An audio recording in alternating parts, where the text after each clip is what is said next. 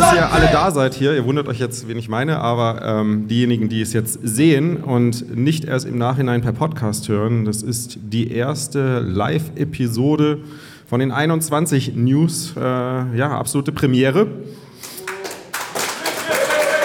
Ja.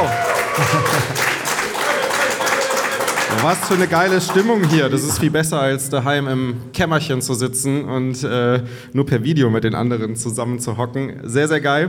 Also, herzlich willkommen beim toximalistischen Infotainment für den bullischen Bitcoiner. Und die sind alle hier. Wir sind bei Folge Nummer 183 und wie ihr seht ähm, und dann auch gleich hören könnt, ich bin nicht alleine. Also Daniel hier, wer mich noch nicht kennt. Und dann haben wir noch den Jörg dabei, den Jörg Hermsdorf. Den kennt sicherlich auch der ein oder andere schon von den äh, Newsstreams, die hier stattgefunden haben. Da kommen wir gleich noch zu. Und dann haben wir noch den Kim von Spectre Solutions. Schön, dass du heute mal wieder mit dabei bist. Grüß euch, freue mich, dass Jörg, ich da bin. Jörg, für dich ist, glaube ich, das erste Mal, Kim, du warst schon mal dabei, ne? Ein, zwei Mal, ja. ja. Aber ich bekomme das hin. Sehr gut, sehr gut, sehr gut. Genau, wir starten auch gleich mal rein, aber wie ihr wisst, vorher noch der Hinweis, wir sind ein Value for Value Podcast. Wenn ihr das geil findet, hört das über einen Value for Value Podcasting App und boostet uns und gebt uns ein paar Streams, geht immer direkt an die Moderatoren. Und dann müssen wir auch gleich mal mit dem äh, formellen starten. Blockzeit, hat die jemand am Start?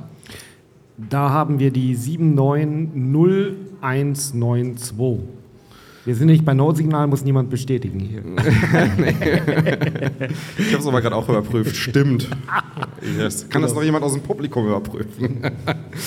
Na gut, ähm, starten wir mal rein. Äh, war ja eine spannende Woche. Äh, letzt, Ende letzte Woche und Anfang dieser Woche auf jeden Fall sehr spannend gewesen. Ich würde sagen, wir sprechen direkt nur über den Aufreger der Woche. Äh, der eine oder andere hat es wahrscheinlich mitbekommen. Ledger hat ein Update rausgebracht. Ledger, die Hardware-Wallet. Ähm, und dieses Update hat einiges an, naja, sagen wir mal, negativen Feedback oder Slashback, aber auch, man könnte fast schon sagen, Shitstorms auf Twitter erlebt. Jetzt als äh, Hardware-Wallet-Experte Kim, willst du mal erklären, was da passiert ist? Nee, ich, ich, ich bin jetzt nicht wirklich ein Hardware-Wallet-Experte, aber ich muss schon auch sagen, dass diese Idee mit schlecht zu toppen ist eigentlich äh, an schlechten Ideen, die sie hätten haben können. Also die Idee, die sie hatten, ist, dass für Leute, die sich unsicher sind, ähm, dass sie ihr komplettes Self-Sovereign Setup haben, dass sie irgendwie ein Backup zur Verfügung stellen wollen. Und deswegen haben sie äh, einen Backup-Service für ihren Seed eingerichtet, sodass man ähm, beim Aufsetzen des Seeds den Backup dann von der Firmware verschlüsseln lässt und der dann übers Internet verschlüsselt an drei ähm, Custodians geht. Äh, das wird vorher noch mit Shamir Secret Sharing äh, aufgesplittet, sodass man, äh, ich denke, zwei aus three, ja, zwei aus ja, drei haben sie ja. Dass man zwei von diesen drei Teilen braucht, um das äh, wieder zu recovern. Ähm, aber äh, das ist schon, ist schon insofern ein dicker Hund, weil letztendlich ist es die Hardware-Wallet dafür gemacht, dass man ähm, den Seed niemals mit dem Internet verbindet und den dann ähm, voll über die Leitung zu jagen, ist schon, ist schon ein relativ starkes Stück. Ich habe irgendwo einen Tweet gelesen, glaube ich, da stand dann drin, äh, Bitbox äh, oder auch Jade hat ein Anti-Exfiltration-Protokoll äh, implementiert und Ledger hat jetzt ein Exfiltration-Protokoll implementiert. Ja, das fasst ganz gut zusammen. Ne? Exfiltration-Protokoll. Ich glaube, die, die, ähm, die Sicherheitslücken, die dadurch entstehen, die kann man wahrscheinlich jetzt noch gar nicht so ganz abschätzen. Aber grundsätzlich, dass einfach der Seed den, das Secure Element verlassen kann, selbst wenn in verschlüsselter Form, ist schon ein großes Risiko, oder? Wie siehst du das als Complex Systems Experte? Ähm, ja, aber wie, wie, funktioniert das bei Ledger, dass ich mir den, den Seed aufschreiben kann? Also da muss er ja auch das Ah ja, wird auf dem Display dargestellt. Ne? ja, aber da verlässt er ja auch das Secure-Element. Stimmt auch wieder, ja, genau. Ähm, ich war erst neugierig, weil ich hatte was von Social Recovery gelesen. Ähm, das Ledger Social Recovery. Also vielleicht macht das irgendwann mal Sinn, dass man halt an gewisse Personen, denen man vertraut, eine verschlüsselte, einen verschlüsselten Chart von einem Shamir äh, Backup gibt wo man sagen kann, bei mir ist was schiefgegangen, ähm, mein Haus ist abgebrannt, ähm, gib mir mal, was ich dir vor drei Jahren gegeben habe und ähm, ich hole mir das noch von jemand anderen. Aber die beiden wissen nicht, wer der jeweils andere ist, zum Beispiel. Das könnte man sich vorstellen. Aber als ich dann gelesen habe, dass das Recovery über Ausweis äh, funktionieren soll. dann hat es wieder, dann hat's wieder äh, zusammengepasst mit dem Eindruck, den ich bisher von der Firma Ledger hatte. Ähm, das passt zu Krypto, also, mhm. ähm, also ohne Graphie, ja? also einfach nur Krypto. Ähm, dass ich ähm, komplett ignoriere, was, was äh, Bitcoin-Standards oder äh, State-of-the-Art-Kryptographie ist, und, sondern dass ich mir dann wieder eine Schwachstelle äh, ins Boot hole, wo am Ende derjenige ist, der Ausweise drucken kann oder Personalausweise herstellen kann.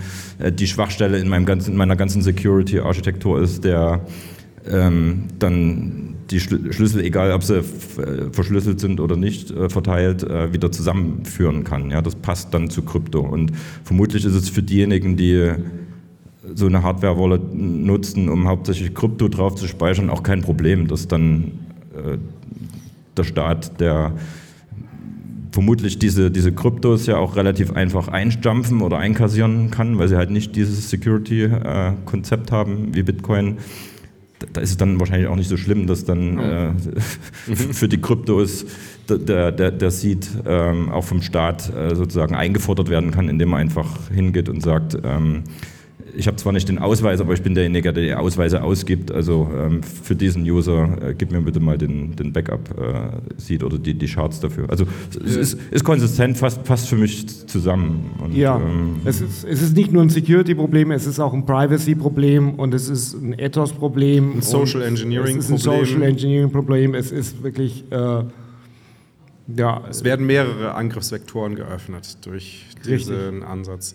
Aber, aber sind die, also vielleicht, ich, was, was du gesagt hast, fand ich ganz spannend, dass es eine, eigentlich eine Lösung ist für Kryptoholder, aber nicht für die, für die Bitcoin-Halter. Und das ist ja interessant, wenn man sich auf Twitter so angeschaut hat, wer wie darauf reagiert hat, muss man ja wirklich sagen. Also die Krypto-Fans, so die Krypto-Bubble auf Twitter hat sehr positiv darauf reagiert. Und okay. die, die, die Bitcoin-Bubble hat extrem aggressiv und negativ darauf äh, reagiert. Äh, sogar so weit, dass die ganzen äh, Bitcoin-Hardware-Wallet-Anbieter, die jetzt wirklich nativ Bitcoin sind, so wie Shift, äh, ich glaube auch CoinKite, äh, äh, Passport, alle haben angefangen, 10% ihre, ihre Hardware-Wallets mit 10% Rabatt anzubieten an dem Tag. Ne? Also eigentlich sehr, sehr genialer Marketing. Gutes Marketing. Ja, genau, sehr, sehr gutes Marketing, haben direkt natürlich alle für sich äh, ausgenutzt. Ähm, also was für mich noch erstaunlich war, dass das, ich habe das Video von dem CTO gesehen, also das vorgestellt hat. Ich hätte gedacht, das ist vielleicht ein Fehler, der im, irgendwo in, im Produktmanagement entstanden ist und dann so aufgetaucht ist, aber dass das ja, mit Überzeugung da vom, vom CTO ähm, so announced wird, das, das spricht schon Bände aus meiner Sicht. Mhm. Ja. Ich habe ich hab auf einem, äh, ich glaube, es war ein Tweet noch irgendwo gesehen, dass sie wohl das Feature schon mal eingeführt hatten oder einführen wollten und dann aber den Release nochmal verzögert haben und es wieder zurückgezogen haben. Warum auch immer, weil es wahrscheinlich auch intern Unstimmigkeiten gab. Was ja interessant ist, ist ich, ich kenne zumindest einige Bitcoin-Maxis, die in diesem Unternehmen arbeiten und die sagen natürlich alle auch so, wir sind hier viel zu wenige Maxis in dem, in dem Unternehmen. Ähm, aber eigentlich, eigentlich ist der, der, die Grundidee, was Ledger anbietet, ist ja jetzt nichts Schlechtes. Und, und wenn man so ein Gerät hat und den aktuell verwendet, die Bitcoins sind ja erstmal, sagen wir mal, ohne dass man jetzt da sich großartig Sorgen machen muss, sind die nach wie vor weiterhin sicher. Also äh, als Action Point oder als Non-Action Point kann man auf jeden Fall schon mal empfehlen, kein Update zu machen von der Firmware. Stimmt, ja. Die Version, die hier jetzt neu rausgebracht wurde, ist die 2.2.1. Die enthält äh, dieses äh, Feature slash Sicherheitslücke. Und ja, das sollte man äh, letztendlich sich erstmal ähm, wirklich reiflich überlegen, ob man das installieren möchte. Gut, ich glaube, dann können wir diesen Aufreger auch damit beenden. Äh, ist auf jeden Fall spannend zu sehen, wie das, wie das, das Bitcoin-Immunsystem auf sowas reagiert. Und wir werden sehen, äh, wie das ausgeht in den nächsten paar Wochen. Ist auf jeden Fall, glaube also, ich, wert, ein bisschen zu beobachten. Was ich noch ganz interessant fand, ähm, also wenn ich schon Shamir Secret Sharing mache, dann doch die Wahl zu bieten, wo, wo ich es hin speichern will. Aber ich baue es ein und, und binde es, kopple es an dieses Cloud-Only Business Ja. Case. Backup. Und ähm, das Policy, not Ja. Mechanism. That's it. Ja, ich meine, das ist halt, wenn, wenn du jetzt einfach das als, äh, sagen wir mal, Social Recovery Scheme mit deinen Friends anbietest, wie soll ein Ledger damit Geld verdienen? Ne? ja, genau. Ist ja langweilig. So macht Business keinen Spaß. Aber so funktioniert Open Source und Open Source wird am Ende gewinnen. Da werden wir gleich nochmal drüber sprechen auch. Vorher, ähm, ja, Michael Saylor hat das Argument, das, das etwas umstrittene Argument in der Bitcoin-Community von Jason Lowry äh, adaptiert, sagen wir mal, äh, und mit in Umlauf gebracht. Vielleicht nochmal kurz zur Erinnerung, Kim, kannst du das mal erläutern, was das Argument von Jason Lowry ist, oder was seine Theorie besser gesagt ist? Ja, ich muss äh, gestehen, ich habe das Buch noch nicht gelesen. Er hat ein Buch rausgegeben. Äh, seine These, die, äh, der Titel des Buches heißt Soft War. Und in, in, in dem Buch stellt er praktisch dar, dass, ähm, dass der Krieg sich äh, ausweitet äh, in den Cyberspace. Und dass es äh, Schon ausgeweitet ist, hat, ne? sich schon ausgeweitet, ausgeweitet hat und äh, da sozusagen der, der Arms Race stattfindet, wie früher zum Mond, wie äh, der Atomwaffen, ähm, die, die, die, die, äh, dass man sozusagen, ähm, ja, dass die Nationen versuchen, in einem bestimmten ähm, Umfeld da äh, die Nase vorn zu haben. Und sein Argument ist, dass äh, Bitcoin hier insofern eine Rolle spielt, dass äh, die Hash-Power ähm, beiträgt zur Verteidigung im Cyberspace. Und ich muss jetzt äh, sagen, dass ich zwar schon Vorträge von ihm gesehen habe, aber sein Buch noch nicht gelesen habe. Aber äh, Ist auch schwer zu lesen. Ich bin jetzt, glaube ich, bei 15 Prozent. ah, okay, okay, du hast zumindest schon angefangen. Und äh, Aber du hast es schon zu Hause liegen, meinst du? nein, Noch nicht? nein, ich bin auch nicht sicher, ob ich es mir kaufen werde, weil Ist auch recht äh, teuer. Also ich bin mir noch nicht sicher, ob sich das lohnt. Ja. Auf jeden Fall äh, halte ich diese These für sehr, sehr gewagt, ähm, aus dem Grund, weil die Cyber-Defense-Probleme, die man halt hat, äh, gehen letztendlich um äh, Ressourcen, um äh, informationstechnische Ressourcen, die geheim gehalten werden müssen. Das Typische sind zum Beispiel Passwörter äh, oder ähm, irgendetwas, was äh, Rechenpower, äh, im Prinzip Informationen, die man dazu verwenden kann, um im Internet äh, Ressourcen sich freizuschalten oder in irgendeiner Art und Weise abzuziehen.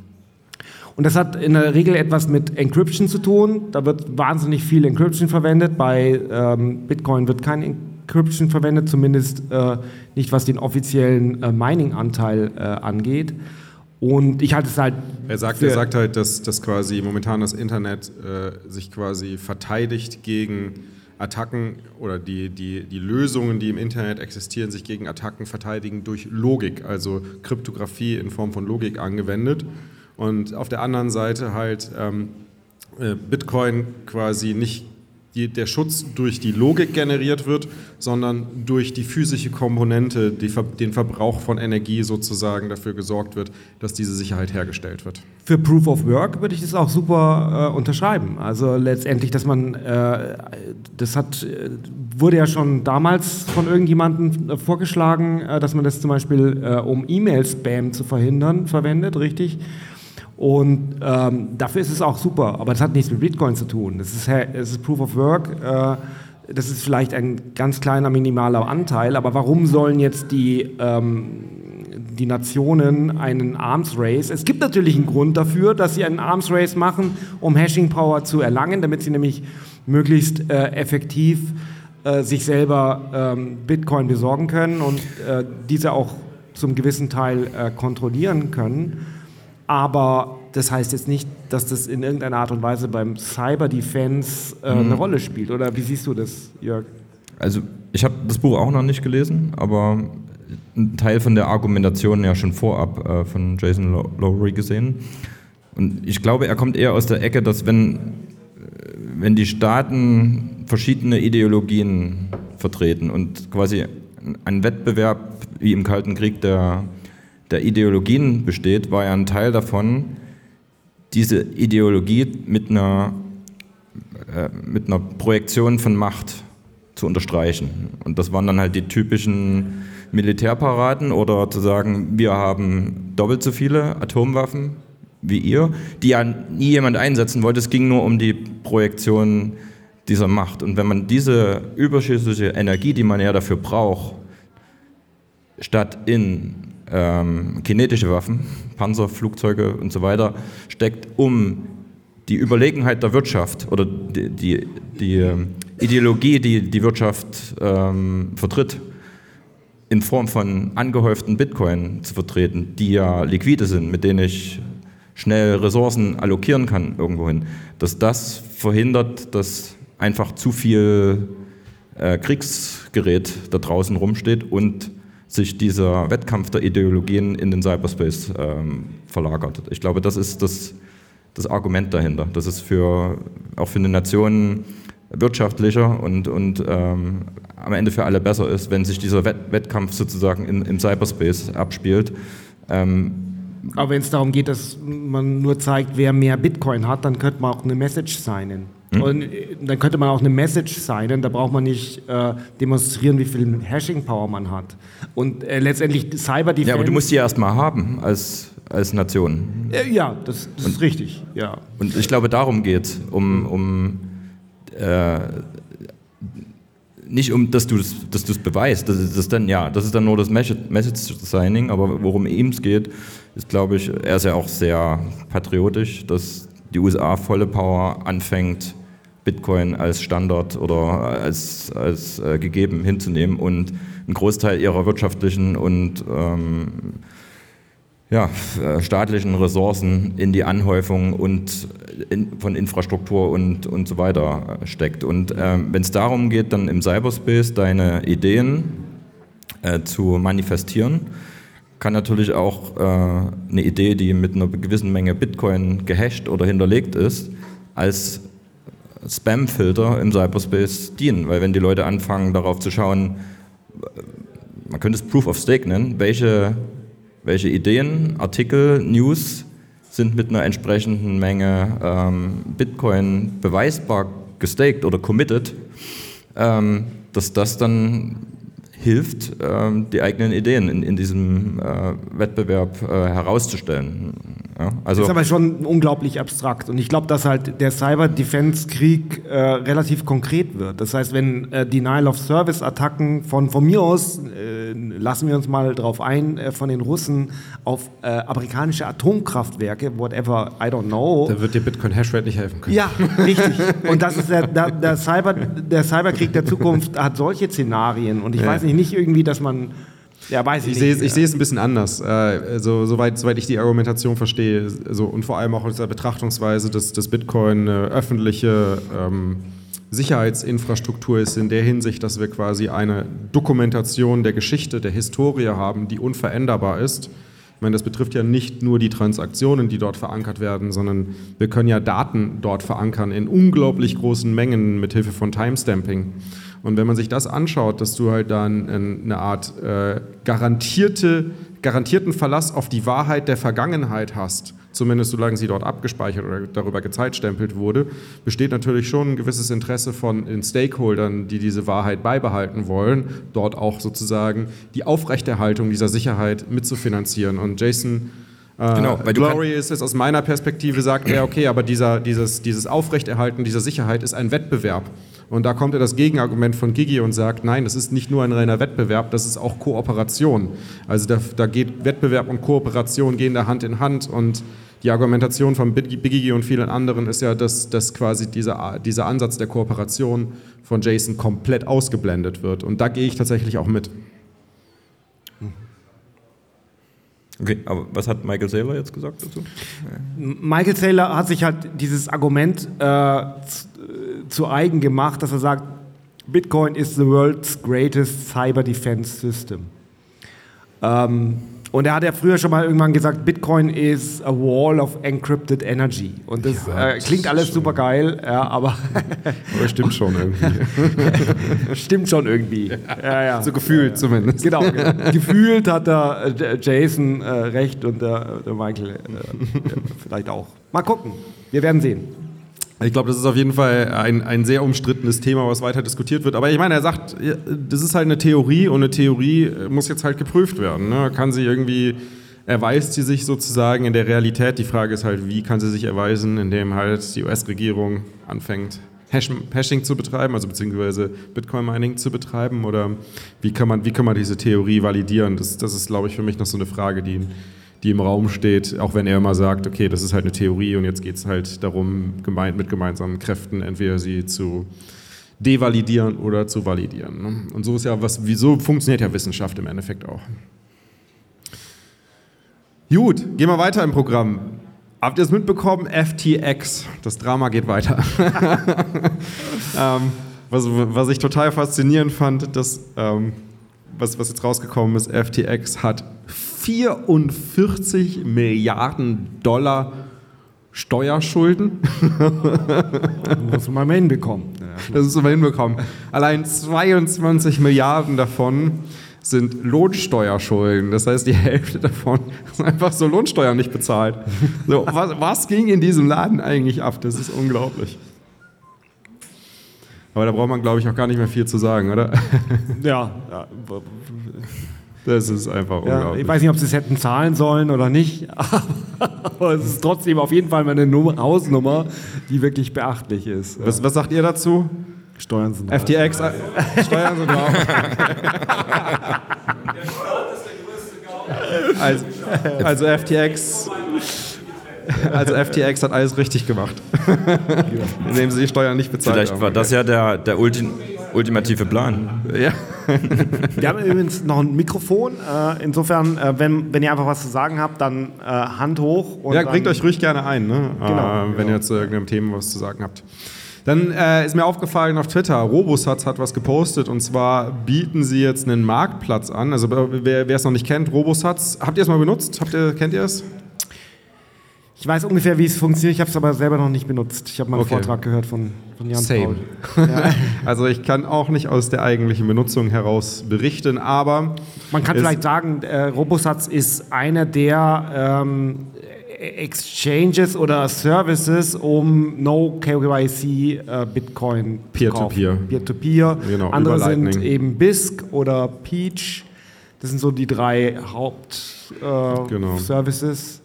Ja, und jetzt Jetzt hat Robosatz angekündigt einen neuen Marktplatz, also jetzt nicht nur um den Asset-Tausch sozusagen zu machen zwischen Euro, Dollar und Bitcoin. Ähm, ich glaube, Shitcoins haben sie gar nicht drin bisher, bin nicht mehr ganz sicher. Aber auf jeden Fall Bitcoin ja auch über Lightning äh, ist ja Teil des Angebots gewesen, äh, dass man dort quasi ein äh, Offering machen kann, dass man Lightning-Satz erhält und dafür dem Gegenüber Euro auf sein Konto schickt.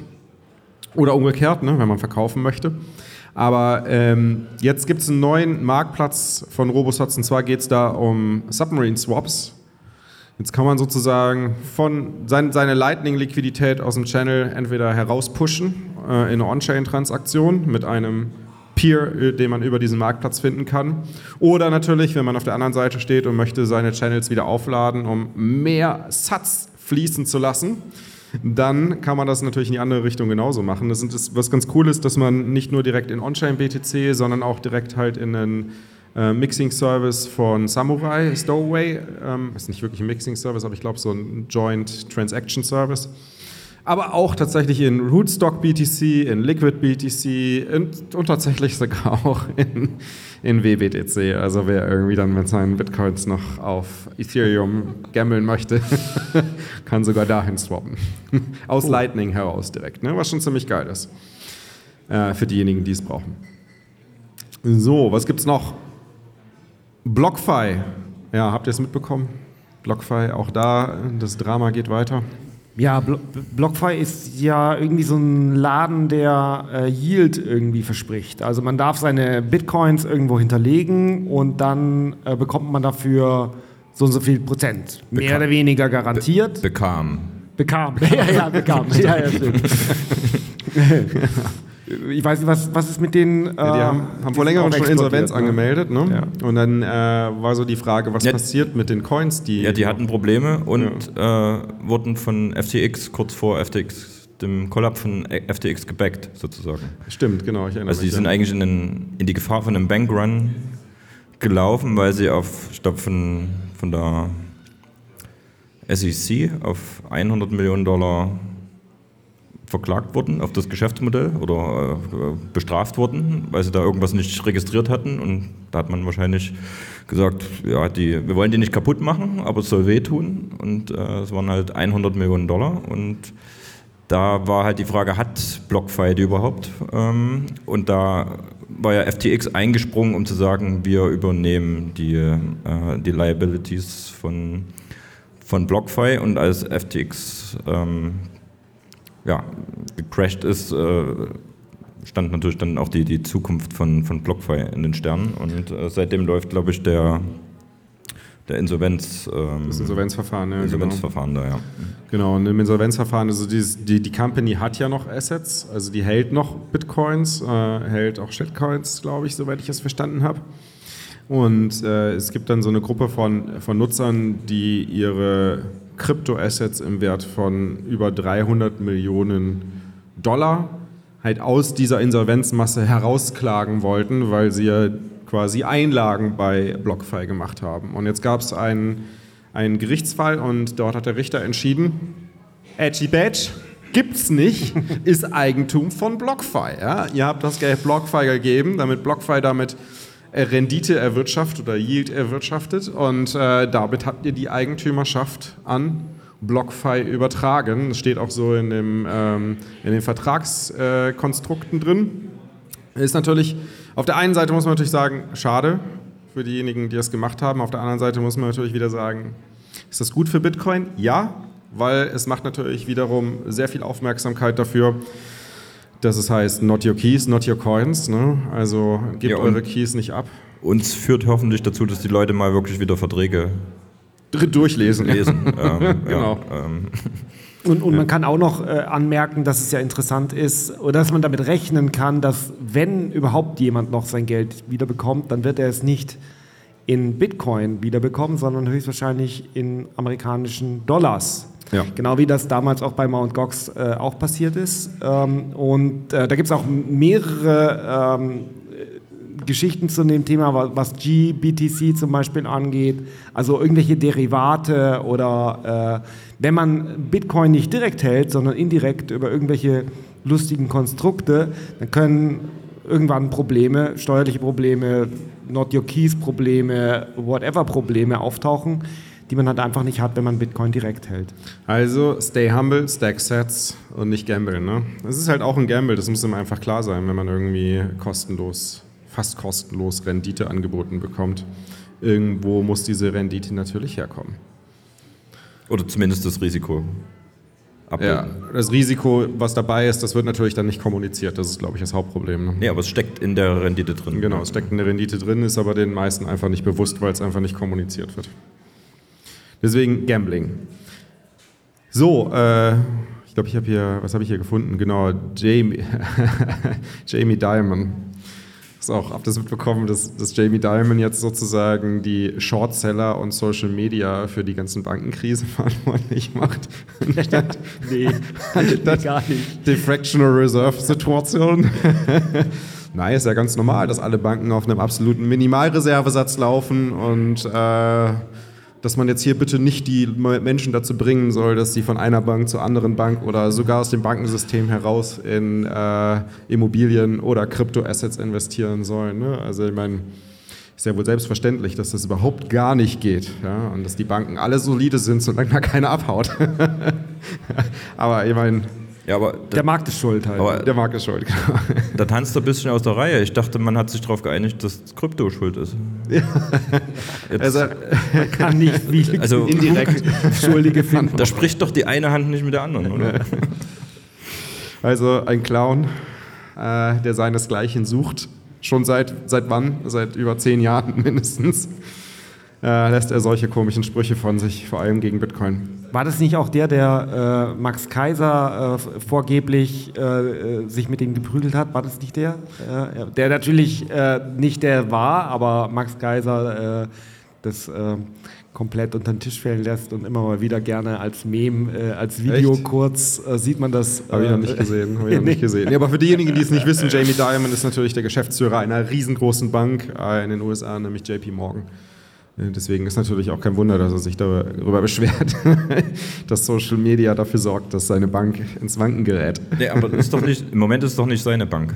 Im Moment, noch nicht. Im Moment profitiert noch doch JP Momentan Morgan profitiert massiv von dem Kollaps der kleineren Banken. Ähm, Genau, weil viele natürlich die Banken wechseln, aber sobald sie halt aus dem Bankensystem ganz rausgehen, dann wird es halt kritisch für ihn und das ist das, was er vor allem auch in dem Interview kritisiert hat. Ähm, ja, dann haben wir, äh, hast du hast es gesehen, Kim, ne? Nach zwei Jahren, äh, nee, für, für, zwei Jahre wird endlich mal jemand verknastet, der Insider-Trading äh, getätigt hat mit Shitcoins, ne? Ja, es ist ja äh, schon so ein bisschen ein Problem, dass man in diesem Krypto-Casino im Prinzip äh, Verhältnisse anfindet, die äh, zumindest an einer, normal, an einer normalen Börse komplett illegal wären. Ähm, die ICOs, die dort, äh, also die Initial Coin Offerings, bei denen dann irgendwelche Shitcoins auf den Markt geworfen werden und dann, äh, wenn sie von irgendwelchen Exchanges gehandelt werden, äh, natürlich rapide an Wert gewinnen. Ähm, und wenn man weiß, dass irgendein lustiger Shitcoin ähm, an irgendeinem Markt gehandelt wird, je größer der Markt, desto größer der äh, Vorteil. Und da gab es eben einen Produktmanager bei Coinbase, der sich das zunutze gemacht hat und seinem Bruder mal Bescheid, Bescheid, gegeben hat, was für Coins denn morgen, warum das eigentlich, warum er das nicht vorzeitig gemacht hat, ist mir ein Rätsel, aber es war wohl so, dass er äh, relativ kurzfristig äh, seinen Bruder angerufen hat und der hat dann es geschafft, hundreds of thousands of dollars in, in die entsprechenden Tokens äh, äh, zu investieren und die dann äh, ein paar Tage später, nachdem das Feuerwehr, Feuerwerk hochging, ähm, wieder zu verkaufen. Es war ungefähr relativ äh, genau ein Jahr her, dass der es gemacht hat. Ich finde es eh erstaunlich, dass es so schnell äh, hier jemand verknackt wurde, weil der jetzt tatsächlich zwei Jahre äh, verknastet wurde. Er muss zwei Jahre in, in Knast dafür. Und ähm, ja, aber ist das nicht ein Tropfen auf den heißen Stein? Weil ich meine, ja. wie viele Pump-and-Dump-Gruppen gibt es da draußen, ja. die jetzt immer noch, ich meine, schau dir, wie heißt der Meme-Coin hier? Pepe-Coin. Pepe-Coin. Äh, da passiert ja. wahrscheinlich genau die gleiche Scheiße irgendwie, mit nur halt über, sagen wir mal, Coin. nicht offizielle Konstrukte wie einen Exchange, sondern mehr halt so im Hintergrund über Pump-and-Dump. Also das ist wahrscheinlich noch eine viel größere Geschichte, als der ein oder andere, der Insider-Trading von einem Listing macht. Ja, richtig. Ja. Das kann man auch äh, als Ausreißer sehen eigentlich. ja, meinst du, manche werden davon abgehalten, äh, dann Shitcoins zu traden? Ja, zwei Jahre ist zu wenig. Ich weiß es nicht. Was ja, meint ihr? Vor ein paar Jahren gab es das ja in den, in den, in den äh, Edelmetallmärkten in London gab es das ja ähnlich, ähm, dass auch dort Manager von, glaube ich, weiß jetzt nicht, Goldman Sachs oder ähm, ähm, aber nach einem viel längeren Prozess dann ähm, mal als Exempel ähm, ähm, verknackt wurden, mhm. weil sie halt Frontrunning gegenüber den Kunden gemacht haben. Sie haben gewusst, okay, morgen macht ein großer Kunde von mir einen, äh, einen Tausch von Gold in oder von Euro in Gold oder was auch immer. Und dann kann man, Schön mit Hebel. Kann man natürlich entsprechend. Tausendfach Hebel. kann man natürlich entsprechend vorher den, den Goldpreis ähm, mit ja. entsprechendem Kapital oder Hebel. hebeln äh, oder, oder, steigen oder, oder fallen lassen, um, um da noch äh, den, einen Teil des Wertes zu extrahieren. Mhm. Aber ich glaube, das Problem von, von dem Coinbase Manager war einfach nur, dass es Krypto war, ähm, was wenn es im, im, traditionellen Bankensystem ist, ähm, guckt man da vielleicht gerne weg. Ähm, und er war zu klein, also ähm, er war nicht. Stimmt auch wieder, ne? nur, nur, die Kleinen kriegen auf die Fresse. Ja. Also wahrscheinlich so ein Geschäftsführer ja. oder so ein CTO, wenn der es gemacht hätte, ist er wahrscheinlich nicht so einfach gewesen. Ne? Ja, dann, ihr habt es mitbekommen, die Gebühren im Memspace waren zwischenzeitlich sehr hoch. Äh, du hast einen interessanten Take von Jameson Lobb dazu gefunden. Ähm, ja, er hat geschrieben, dass, ich weiß jetzt nicht, welcher konkrete Blog, es war glaube ich vor drei Tagen, das erste Mal ein Bitcoin-Blog, vielleicht war es auch nicht der allererste, vielleicht gab es das vor vier Jahren schon mal, ähm, wo die, äh, der, die Coins für den Miner durch die Gebühren in dem Block mehr waren als der Block-Reward in dem Block. Also das heißt, wir haben aktuell 6,25 Bitcoin pro Block. Das heißt, da waren noch Gebühren von vielleicht 7 Bitcoin äh, drin. Ähm, was ja etwas ist, was uns sowieso irgendwann erwartet ist. Im Prinzip war das nur aus meiner Sicht ein Sneak Peek in, in die Zukunft. Ähm, und ähm, in dem Zusammenhang ist interessant, dass, dass viele das jetzt als, zumindest war es meine Wahrnehmung, ähm, dass sie es ärgert oder sie wütend sind, dass die vermutlich durch die Ordinals die Fees äh, so hoch sind. Ähm, wo ich aber sagen muss, das hätte zu jeder Zeit in der Vergangenheit auch schon sein können. Oder, oder wenn, wenn jetzt heute zum, angenommen, ein Land wie, wie China würde sich entscheiden, massiv auf Lightning zu gehen, dann hätten wir hier auch ein Problem mit unseren Lightning-Channels, weil dann wäre es zwar dasselbe Protokoll, aber viele verstehen wahrscheinlich noch nicht, dass, dass Bitcoin keinen Anspruch auf eine bestimmte Anwendung ähm, gibt, die okay ist und die soll geringe Gebühren haben und äh, andere Dinge sind äh, nicht legitim. man ja. darf sich ja trotzdem drüber ärgern, finde ich. Ja, man darf sich darüber ärgern, aber man kann auch daran denken, dass, dass der Punkt sowieso irgendwann kommt und dass, dass das ein Adversarial Network ist, wo sich jeder Use Case behaupten muss. Und ähm, man könnte auch sagen, ähm, wenn, die, wenn die Ordinals, falls die dafür wirklich verantwortlich sind, ähm, ist das nachhaltig? Also, oder ist das nur ein Gott Moment? sei Dank nicht. Ja? Also, Im, Im Prinzip ist ja, so wie ich es verstanden habe, nur das. Problem, dass da Tokens, NFTs oder was weiß ich, geissued werden, wo es irgendjemanden da draußen gibt, der dem jetzt schon wieder aus dem Nichts einen, einen Wert zuspricht, der höher ist als die äh, Mining-Gebühren, um dieses Token auf Bitcoin zu issuen. Aber wenn ich da ein Stück weiter denke und auch die wieder im Wert verlieren, sitze ich da auf NFTs, die ich dann in der Zukunft nicht mehr bewegen kann, weil der Wert von dem NFT geringer ist als die Gebühren, die dann wieder im Netzwerk anfallen. Also aus meiner Sicht ist das nicht nachhaltig. Ähm, Im Prinzip sind es wieder Bitcoin, die von Weak Hands in Strong Hands, nämlich zu den Minern fließen. Und da muss ich wieder ein neues Gleichgewicht äh, finden. Ähm, deswegen ähm, ja, bin ich da gelassen, wa- was, was das angeht. Das ist ein momentaner Zustand und im Prinzip ein Stresstest für Lightning, dass man jetzt schon an, an dieses, weil in der Zukunft kommt es garantiert, dass auch die, die Gebühren, um Lightning-Kanäle zu öffnen und zu schließen, die werden steigen. Und ähm, irgendwann muss man sich dem Problem stellen. Wenn es wirklich funktionieren soll, muss man von Anfang an daran denken. Also deswegen ist es jetzt ein guter Stresstest, nochmal äh, zu überdenken, ähm, muss Lightning sich irgendwie anders positionieren oder noch andere Lösungen finden, um mit äh, Phasen von hohen Gebühren umgehen zu können. Ja. Vor allem das Close, äh, Channel Close, Force Close Channel, Channel Close, oh Gott, das Bier macht sich gerade bemerkbar. Genau, aber äh, LND hat ja immer noch das Problem mit den äh, Force Closings und das ist äh, zum Beispiel auch so ein Thema, was dann zu hohen, also zu hohen Gebühren, zu hohen Kosten führt äh, in so einer Phase, wenn die, wenn die Fees extrem hoch sind. Aber wenn sie dauerhaft hoch bleiben, dann ist halt mit Force Closes hast du echt ein Riesenproblem dann. Weil das ist der eine Punkt. Und der andere Punkt ist natürlich, man kann nicht irgendwie einfach wahllos Channel öffnen. Ne? Channel Factories ist ja auch sowas, was schon mal diskutiert wurde eine Transaktion, hunderte von Channels, ähm, ist natürlich für, für Liquidity Service Provider eine Möglichkeit, auf die Art und Weise, massenweise die, die Kunden zu onboarden. Aber ich glaube, so für Business Nodes ist es wahrscheinlich weniger ein Thema, weil die haben halt große Channel, Ja. die brauchen große Channel. aber Und, und, und wer Low Time Preference hat, der kann natürlich jetzt sagen, okay, dann, dann lasse ich halt erstmal alles stehen und liegen. Ich hätte jetzt nicht gedacht, dass ich plötzlich äh, profitabel Bitcoin Mining machen kann, weil eigentlich hatte ich gar nicht mit so hohen Gebühren gerechnet.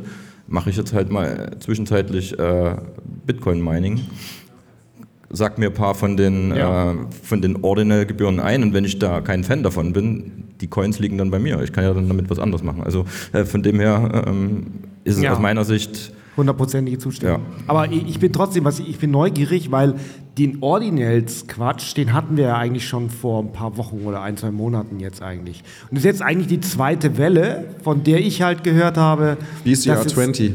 Ja, genau. VCR 20. Und ich frage mich dann immer, ich, ich, hab- ich kenne mich da überhaupt nicht aus, aber sind es jetzt sozusagen die ganzen alten Shitcoins, die jetzt zusätzlich irgendwie auf Bitcoin gemintet werden? Oder sind das komplett neue? glaub, oder neue. was soll das? Oder warum ist es gerade jetzt? Oder äh, weiß es irgendjemand? Nee, ne? ich habe da noch nicht reingeschaut. Weiß es irgendjemand? Hat sich hier jemand mit BCR 20s beschäftigt? Nee. Aber es ist gutes Zeichen, dass niemand weiß. Finde ich gut. Das Einzige, ich habe vom Lightrider letztens einen Tweet, ich habe vom Lightrider einen Tweet gesehen, wo er gesagt hat, dass, dass viele seiner ehemaligen Shitcoin-Developer gerade großes Interesse an Bitcoin finden, genau aufgrund dieser Möglichkeiten mit Taproot Okay. halt mehr Daten, äh, mehr, mehr, mehr, mehr ja, ähm, Verankerungsarten äh, Arten sozusagen auf der Bitcoin-Blockchain zu realisieren und sowas wie BRC20 lockt natürlich viele Entwickler aus so einem Shitcoin-Umfeld schon auf Bitcoin. Ob das jetzt nachhaltig ist, müssen wir sehen. Nicht nur aus der, aus der, aus der ähm, Transaktionsgebührenperspektive, sondern natürlich auch aus der Developer-Perspektive. Macht das überhaupt Sinn, was die da bauen? Ja, ich meine, skalieren tut so nicht, das ist uns allen klar. Brauchst du dafür dann äh, irgendwie Rollups oder kannst du sowas auf Lightning mit RGB umsetzen? Aber zumindest werden halt ein paar Entwickler wieder zu Bitcoin geführt und finden dann vielleicht zu RGB, finden vielleicht zu anderen äh, Skalierungslösungen oder erstmal zu Lightning und äh, arbeiten sich von da aus weiter vor im Kaninchenbau. Gut. Ähm, ich glaube, da könnte man noch Ewigkeiten drüber sprechen, wie es mit den Blockgebühren, äh, mit, den, mit den Transaktionsgebühren versus der Block Reward ausschaut. Holger hatte mal äh, auf meinen Wunsch hin vor ein paar Jahren da eine Übersichtsseite auf Blockchain Center aufgesetzt. Ich habe jetzt gerade mal geschaut, um mal so die Historie zu vergleichen, weil ich meine nämlich gesehen zu haben, dass wir zumindest mal so auf 80 Prozent oder 70 Prozent gekommen sind vor ein paar Jahren. Ähm, aber ich konnte den Chart leider nicht mehr finden. Holger, falls du zuschaust, ich bin ein ganz großer Fan, wie du weißt. Vielleicht kannst du den Chart nochmal neu aufsetzen oder irgendwie wieder mit, mit reinnehmen. Bitte jetzt in den Chat posten einfach. Das wäre natürlich ideal. So, dann, äh, was mir aufgefallen ist, es gab einen Tweet zum Treasury und Risikomanagement von Tether. Und Tether ist ja auch so ein, äh, USD Tether ist ja so ein, so ein ähm, Thema, was die Bitcoin-Community gerne spaltet. Äh, die einen sagen, genial, braucht es halt, um die nächsten Millionen zu onboarden. Die anderen sagen, äh, das ist ein riesengroßer Scam, ist nicht gedeckt. Äh, wenn das auffliegt, dann wird der ganze Bitcoin-Markt crashen. Wobei ich glaube, diese Stimmen habe ich schon, also habe ich schon länger nicht mehr gehört. Ich glaube, das haben die meisten mittlerweile verstanden, ne? dass das keinen Sinn ergibt. Aber jetzt hat, äh, hat Treasury einen Report rausgebracht. Ne? Ist natürlich wieder äh, Don't Trust Verify ein bisschen schwierig, aber sie wurden geauditet und haben den Audit Report veröffentlicht. Und das ist schon ganz spannend zu sehen, wie sie so ihr Treasury Management angehen. Ähm, haben halt sehr viel natürlich Cash-Reserven, äh, Großteil ist Cash-Reserven, äh, hauptsächlich US Treasury Bills. Aber was sie auch haben, sind Corporate Bonds. Das ist jetzt nicht so viel, ähm, aber Edelmetalle. Insgesamt 3,5 Milliarden. Ja, was war das? Gold. Ja, 3, knapp 3,5 Milliarden ähm, in Edelmetallen, 3,4 Milliarden. Hauptsächlich Gold ist das wohl. Und auch 1,5 Milliarden in Bitcoin. Das ist dann, also das heißt, eigentlich ist Tether sogar zu einem Bruchteil, und zwar zu 2, 3 Prozent mit Bitcoin gedeckt, immerhin am Anfang. Ja. Stable Satz ist natürlich besser mit Bitcoin gedeckt. Aber das ist auch eine ganz andere Strategie. Insgesamt äh, hat auf jeden Fall, hält äh, Tether insgesamt 81 Milliarden, also knapp 82 Milliarden in Assets. Ich habe mir jetzt nicht angeschaut, was die Liabilities sind, aber das könnte man ja relativ schnell auf CoinMarketCap herausfinden. ja, genau. Aber interessant zu sehen, dass halt äh, Tether sehr viel Wert in eine vernünftige Risikomanagementstrategie investiert und äh, scheint so bisher, und ich meine, die, die Historie zeigt es auch, Tether beweist sich momentan nach wie vor im Markt und ähm, scheint auch nicht so klein zu bekommen. Hängt wahrscheinlich auch damit zusammen, dass Tether von Bitcoin angemacht wird. Ähm, von daher, Die Frage ist, ob, ob Tether die, ähm, die äh, T-Bills äh, mit dem Maturity Cash-Wert ähm, bewertet oder mit dem Market-Wert? Das ist eine gute Frage. Das steht, glaube ich, im Report auch drin. Es, Weil sonst äh, hätten sie ja im Prinzip ein ähnliches Problem wie, äh, wie die Banken, auch die Mhm. Regionalbanken. Dass sie sie quasi nicht verkauft Obwohl die, die TBS sind, glaube ich, bis drei Monate. Also da kann das, das Okay. Zinsrisiko fast gar nicht so groß sein. Aber ja, T-Bill- T-Bills sind die Staatsanleihen, richtig? Ja aber ich glaube, plus die drei, mit einer drei Monate Laufzeit, okay. glaube ich. Ich, soweit ich das richtig verstanden habe, haben sie die Möglichkeit, an, an 30 Prozent der Funds relativ schnell, also sehr schnell dran zu kommen, um alle ähm, potenziellen Forderungen durch den Verkauf sozusagen bedienen zu können. Ne? Weil, weil Tether passt ja die ganze Zeit den Supply an, basierend auf Angebot und Nachfrage, um, das, um den Preis stabil zu halten. Und im Gegenzug sorgen sie natürlich, also sie verkaufen und kaufen ja Tether gegen Dollar. Und äh, die müssen sie natürlich anlegen langfristig äh, mit einer Strategie, die im Idealfall natürlich auch Gewinn abwirft, weil das ist ja auch ein ganz schöner Wasserkopf, um so ein Konzept zu verwalten, zu administrieren, regulatorisch richtig hinzubekommen, zu ähm, natürlich auch zu auditen. Kostet alles Geld. Cool. Äh, MicroStrategy hat eine Konferenz organisiert. Habt ihr es mitbekommen? Mitbekommen ja, aber ich hatte keine Zeit äh, Ich war leider auch nicht da. zu. Ich war nicht da. Ich habe hab mal mit ein paar Leuten gesprochen, die dort waren, habe mir so ein bisschen Insider, Insider-Feelings sozusagen geholt. Insgesamt, was man wohl sagen kann, und ich habe noch nicht alle gesehen, aber einen Großteil der Vorträge schon gesehen, sind die Vorträge alle wieder absolute Spitzenklasse. Was mich wirklich sehr interessiert hat und was ich sehr faszinierend fand, war der Vortrag von MicroStrategy selbst zu deren Lightning-Plattform, die sie gebaut haben wie sie funktioniert, wofür sie ist. Am Anfang dachte ich mir so, okay, was für ein Blödsinn. Also wer braucht denn irgendwie eine Lightning-Tipping-Plattform für Corporations? Aber die Use Cases, die sie angebracht haben, so als, als simples Beispiel, ist schon mal so, okay, du hast halt firmenintern möchtest du die Mitarbeiter zu gewissen Dingen incentivieren. Zum Beispiel, dass die Regel, dass, dass sie pünktlich im Zoom-Call auftauchen. Das heißt, sie haben ein relativ simples Plugin für Zoom gebaut, wo man dann konfigurieren kann und sagen kann, Mitarbeiter, der innerhalb der ersten 60 Sekunden nach Start des Meetings in den Call kommt, wird mit, ich glaube, 2500 Satz oder so belohnt. Ah, ja, und geht halt direkt an die, Idee. auf Satoshi-Konto drauf. Und äh, so gibt es halt viele kleine Incentives für Vertriebler, für Interaktivität, für wenn man, wenn man gewisse Menge an, an Redezeit im Meeting hat und solche Dinge. Ist natürlich, ob Redezeit dann auch die Qualität bringt. Aber man kann das halt natürlich feintunen, wie man möchte und damit so eine Art Incentives für seine Mitarbeiter, aber auch natürlich für Externe schaffen. Fand ich super spannend. Grundsätzlich das Feedback, was ich bekommen habe von denjenigen, die vor Ort waren, war Content geil. Die Teilnehmer, die da waren, allerdings keine Entscheider, hauptsächlich so, so random äh, Developer, die die MicroStrategy Analytics Plattform verwenden, sich da informieren wollen, weil das ist ja im Rahmen auch der MicroStrategy World, die in erster Linie natürlich so eine hauseigene Plattform ist, um die ganzen Developer und die Community, die halt deren Analytics-Plattform nutzt, sozusagen zusammenzubringen. Und der, der Lightning, äh, Bitcoin Lightning for Corporations Teil war ja auch nur ein Tag von diesem ganzen, ich glaube, viertägigen oder fünftägigen äh, Event, was da stattgefunden hat. Also leider, leider wohl nicht so Entscheider, kein, kaum Bitcoiner, wenige Entscheider, die irgendwas in die Richtung mit Bitcoin machen können. Das sind halt alles irgendwie hauptsächlich äh, mittleres Management äh, und Developer wohl gewesen. Also wird sich zeigen, ob sie damit wirklich die, die richtige Zielgruppe erreicht haben. Aber die Vorträge, wie gesagt, sehr empfehlenswert. Verlinken wir in den Show Notes.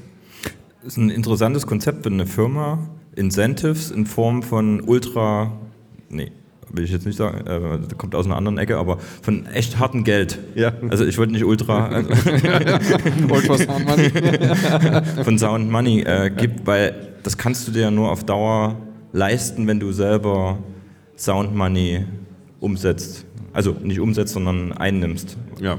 Ansonsten nimmst du Weak Money ein und gibst Hard Money an die, an die Mitarbeiter raus und, und bist äh, innerhalb kürzester Zeit äh, dein Firmenvermögen äh, los. Und äh, das kann natürlich ein Unternehmen dazu zwingen, immer sich richtig zu fokussieren. Ist ja auch eine interessante Strategie für Unternehmen, die sagen, ja gut, jetzt nehme ich halt hier Bitcoin ein. Es sind vielleicht nur 1%, 0,5% der Umsätze, die in Bitcoin reinkommen, aber ich kann sie ja direkt nutzen, um Mitarbeiter-Incentives damit zu gestalten. In Deutschland kann man, hat man hier diesen 50 Euro, diese 50 Euro Sachzulage. Ja, zahl sie halt in Bitcoin aus, nutzt die Bitcoins, die du eingenommen hast, diese paar der, der geringe Anteil, leg, leg das, was übrig bleibt, auf die Treasury und äh, schau aber, dass du halt jeden Monat deine Mitarbeiter schon mal irgendwie mit so einer äh, 50 Euro Sachzulage in Bitcoin incentivierst. So hast du gleichzeitig eine zirkuläre Ökonomie, äh, bekommst du somit an den Start. Ne? Gut, da hatten wir in, in München schon mal ein äh, Bitcoin vor für Unternehmen, wo der Holger Wolf gesprochen hatte, dass das ein politisches Thema ist. Also dass auch eine Firma spalten kann, dass es gar nicht so einfach ist, äh, zurzeit in in Deutschland, selbst wenn man es gut meint, ein Mitarbeiter-Incentive äh, mhm. in Bitcoin einzuführen, weil die Hälfte der Firma sofort denkt, man zerstört die Umwelt. Zerstört ja. die Umwelt. Naja, damit, das ist noch ein also, Riesenproblem, das stimmt. Ja, in den USA sicherlich auch noch ein Riesenproblem, je nachdem, in welchen Kreisen man sich da bewegt. Äh, das, das ist sicherlich noch nicht so einfach zu überwinden. Ich habe es nämlich, das ist jetzt hier, wir haben es nicht drin, aber was ich jetzt äh, gestern oder vorgestern gehört habe, ist, dass Microsoft hat ja ähm, an dem IAN-Protokoll gearbeitet, um digitale Identitäten auf der Bitcoin-Blockchain zu verankern. Also wieder da auch dieser Gedanke dieser unveränderbaren Historie. Und äh, das Projekt haben sie eingestellt, weil die Unternehmen halt einfach nicht auf Bitcoin bauen wollen, ne? weil, weil, weil Bitcoin so ein schlechtes Image hat in den Unternehmen.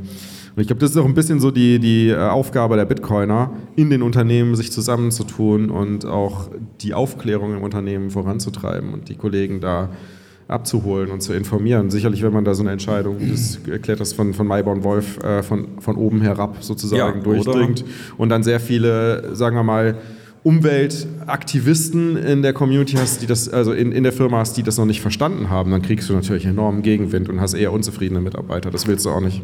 Oder Unternehmen aus wirklich Bitcoinern zu bootstrappen, weil es vielleicht einfacher und der Unternehmenswelt zu zeigen, dass sie smarter, effizienter und besser sind. Also im Prinzip auf die Art und Weise. Proof of Work erbringen. Ja. Ja. ja, wobei ist es ja auch schon so, dass wir in den Medien, zumindest in den US-Medien, auch einen kleinen Umschwung sehen. Da gibt es einen Twitter-Handle, der da äh, gerne mal was zu postet. Ich habe leider nicht, den Namen nicht im Kopf, äh, der schon Statistiken aufgemacht hat dass der Wind äh, dreht, in den USA zumindest, äh, was, mhm. was die äh, öffentliche Wahrnehmung oder die Medienwahrnehmung zum Mining angeht.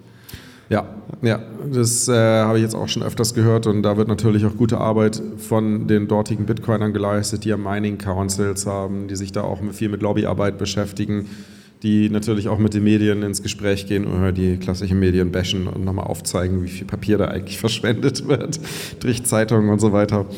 Ähm, das wird bei uns sicherlich auch noch kommen. Äh, ihr werdet natürlich alle dafür gebraucht, ist ja klar. Ne? Also ihr müsst alle mit anpacken. Äh, aber genau, zurück zum Thema zu kommen. MicroStrategy, interessante Konferenz, sehr geile Vorträge. Schaut sie euch an, sind bei YouTube auf dem MicroStrategy-Kanal äh, schon öffentlich verfügbar. Und ähm, Leider natürlich nicht die richtigen Entscheider vor Ort, um sowas voranzubringen. Aber ich glaube, das wird sich halt noch geben in den nächsten paar Jahren. Die Unternehmen, die können sich einfach nicht äh, von Bitcoin fernhalten, weil sie haben ein Digitalisierungsproblem und Bitcoin ist die perfekte Digitalisierungslösung. So, dann ist mir noch was aufgefallen, Summer of Bitcoin, ein ziemlich cooles Projekt, wer es noch nicht kennt. Das ist so ein, ähm, wie, kann man das, wie kann man das erklären, so ein... Ähm, ja, eine Aktion könnte man das als Aktion könnte man das beschreiben, wo Open Source Developer dazu also gematcht werden mit Open Source Bitcoin und Lightning Firmen, äh, um quasi ein Projekt in deren Open Source Code voranzutreiben. Galloy ist da jetzt auch schon zum zweiten Mal mit dabei, hat da sehr gute Erfahrungen beim ersten Mal mitgesammelt. Äh, sehr, cooles, sehr coole Projekte sind dadurch entstanden auf verschiedenen Open Source äh, Systemen. Und das Interessante ist, es gab insgesamt 10.000 Bewerber aus 74 Ländern, die gerne bei Summer of Bitcoin mitmachen wollten. Da ist natürlich normalerweise auch viel Bullshit dabei, aber insgesamt wurden tatsächlich äh, zweieinhalbtausend Bewerber äh, aktiv gescreent. Da natürlich auch die Ex-Kollegen von Galloy äh, sehr aktiv mit dabei. Grüße gehen raus, auch an Kemal, äh, der hat da bestimmt viel Arbeit reingesteckt. Und insgesamt wurden 786 äh, Vorschläge für Projekte von den Entwicklern eingereicht und am Ende sind dann 45 äh, Entwickler ausgewählt worden, die jetzt quasi in den Summer of Bitcoin ihre Contribution mit einbringen und dafür auch kompensiert werden. Und das Ganze ist gefördert von wirklich allen also von allen großen, großen Namen in der Branche, ne? Spiral, Human Rights Foundation, Marathon Mining, Sailor Academy, Sailor ist auch überall mit drin mittlerweile. Ledger hat das Ganze auch aber auch vernünftige äh, Lösungen wie Unchained Capital, wo man dann auf Multisig anstatt auf so ein komisches Recovery-System zurückgreift. Ähm, River Financial, großartige Firma, kommen wir gleich nochmal drauf zurück. Also ich finde sowas, ich finde solche Aktionen super. Sollte es ruhig auch äh, im Bereich Business Development geben, weil äh, die Engineers, die kommen alle zusammen, aber die Open Source Lösungen müssen natürlich auch verkauft werden und müssen irgendwie auch Umsatz für die Firmen, die dahinter stehen, bringen. Also sollte auch so sowas für, für Business Development meines Erachtens machen. Aber man darf nicht vergessen, dass es äh, schon auch ein ziemlicher äh, Buy-in ist, weil wir haben praktisch äh, letztes Jahr als Spectre Solutions daran teilgenommen und wir sind eine relativ sehr, sehr kleine Firma mhm. gewesen und wir haben dann, ich glaube, wirklich vier Leute tatsächlich angenommen und in der Retrospektive muss ich sagen, es war zu viel.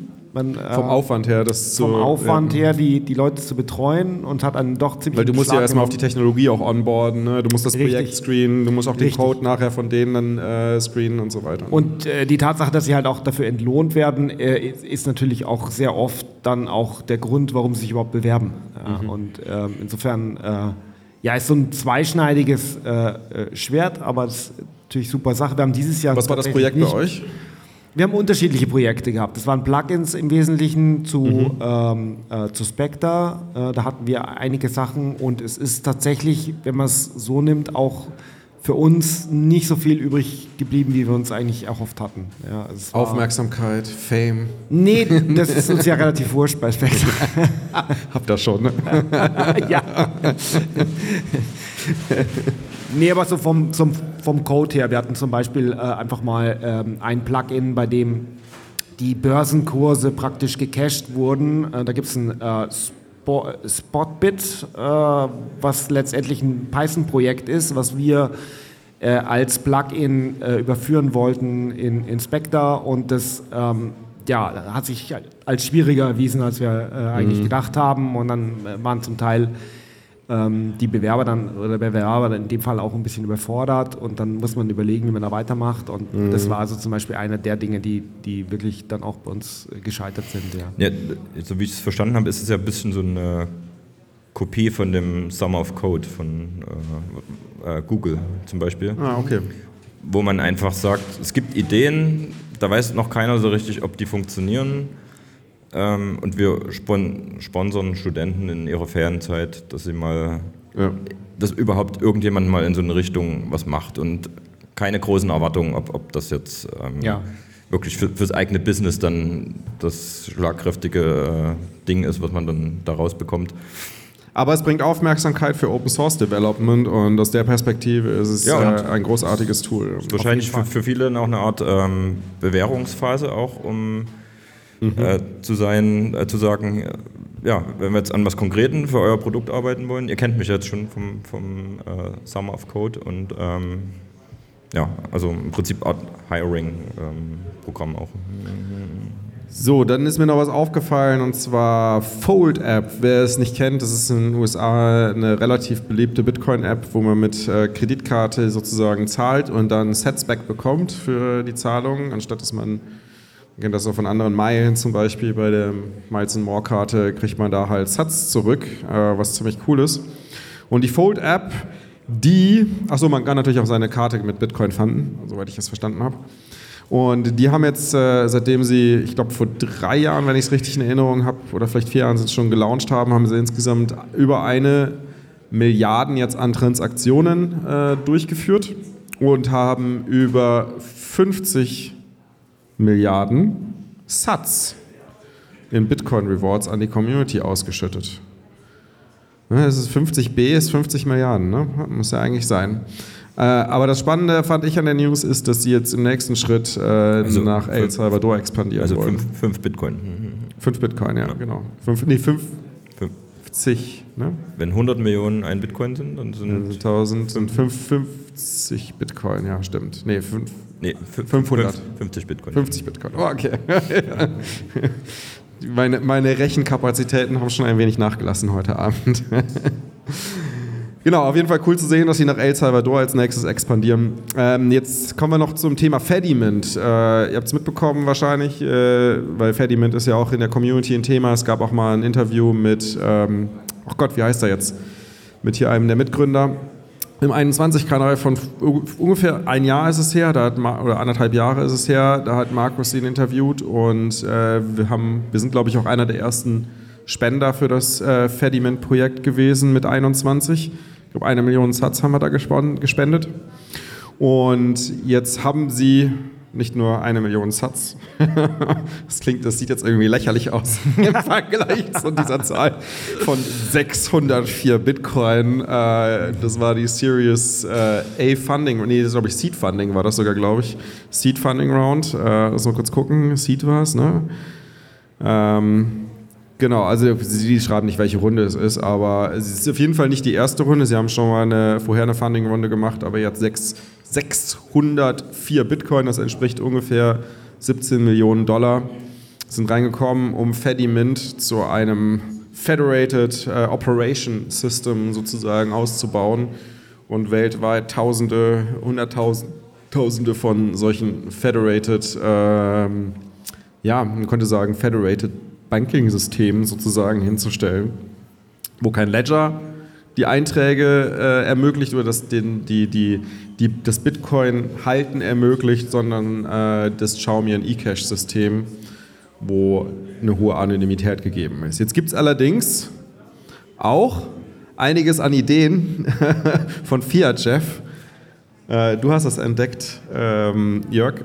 Was, was, hat Fiat Jeff, was hat Fiat Jeff gesagt, was man machen könnte? Weil er ist ja, ist ja so ein großer Fan von äh, Space Chains. Ja, das ging, glaube ich, in dem Zusammenhang mit den hohen Gebühren, die mit den Lightning äh, zu kämpfen hat aktuell.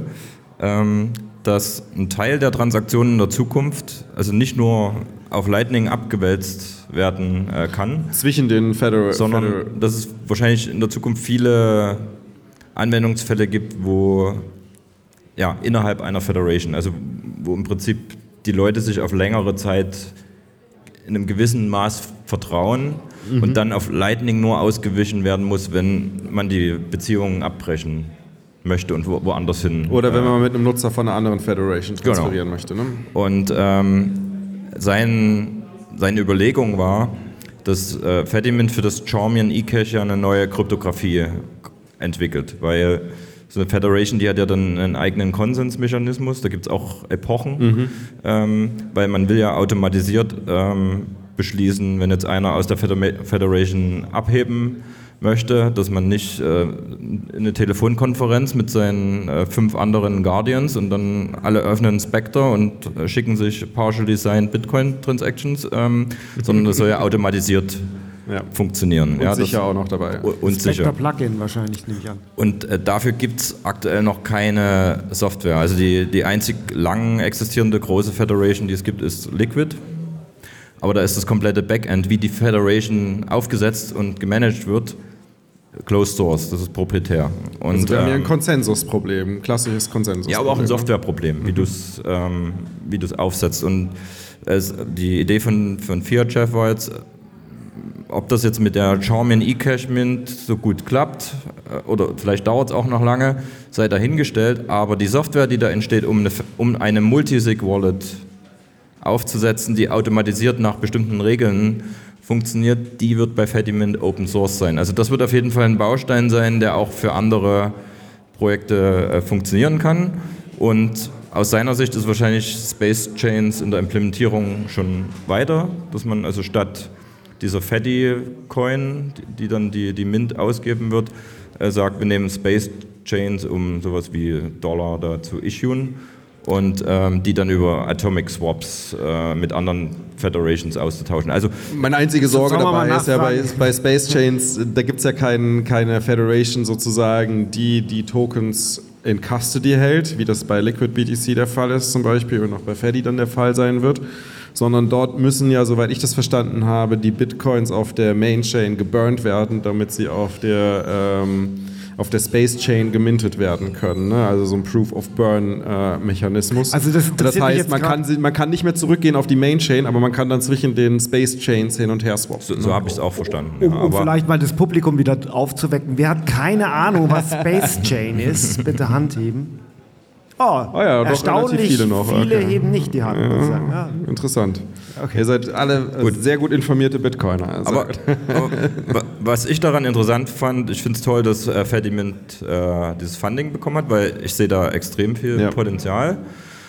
Ob es, wie gesagt, über diese German eCash, ähm, ob das dann das Ultimative sein, was am Ende in, in zwei, drei, vier, fünf Jahren da rauspurzelt. Äh, Zumindest ist alles, was da entwickelt wird, Open Source. Und äh, Fiat Jeff hat valide angeregt, ähm, vielleicht entstehen da Komponenten, die auch für andere Projekte äh, relevant sind, auf die man aufbauen kann. Also hochinteressantes Projekt, wer, wer sich äh, noch nicht Fediment angeschaut hat, ähm, kann ich auf jeden Fall empfehlen. Da, Darunter gab es auch direkt einen Tweet, dass jemand vorgeschlagen hat, man könnte es ja auch theoretisch auf, einem, auf einer Elements-Blockchain umsetzen. Das ist ja also eigentlich Liquid, äh, nur quasi der Open-Source-Quellcode davon. Ne? ja, und äh, ich glaube, Obi hat für diesen Monat noch ein erstes Alpha-Release angekündigt für Communities. Also vermutlich auf Signet oder, oder äh, Testnet, aber vielleicht können wir dann in ein paar Tagen schon ein ähm, bisschen mehr sehen als das, was man bisher hatte. Das war ja alles auf Kommandozeile.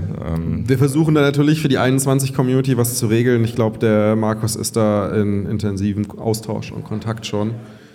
Könnte, ich weiß nicht, könnte entweder Communities sind Federation-Member oder man könnte es sogar vielleicht grenzübergreifend machen, dass irgendwie so alle 21 Communities, die weltweit entstehen, irgendwie Federation-Member sind oder so. Aber mal ja, schauen. also ich, ich finde es auch spannend für viele, die jetzt keine eigene Lightning-Node betreiben wollen und sich vielleicht mit solchen Custodians wie Wallet of Satoshi ein bisschen unwohl fühlen, wenn es irgendwann mal in Zukunft vielleicht Richtung größere Beträge gibt, die man damit äh, verwaltet, dass man sagt, es gibt da vielleicht eine 21 Federation, da kenne ich zumindest den, den Daniel und ähm, wenn da was verschwindet, dann weiß, ich, wo, dann weiß ich, wo, Den Scherker. dann weiß ich, wo der bin wohnt und äh, Ey, Präsidente kannst du dann Ja. aufsuchen. ähm, dass das zu mehr Vernunft auch in, in solchen nicht äh, Self-Custody-Lösungen Ja. ähm, führt, weil dort der, die so, sozialen Incentives äh, größer sind, ähm, ehrlich zu spielen ja, oder mehr aufzupassen. Ja. Deswegen sehe ich da großes Potenzial als einer der Bausteine, wie Bitcoin skalieren kann in Zukunft für Zahlungen.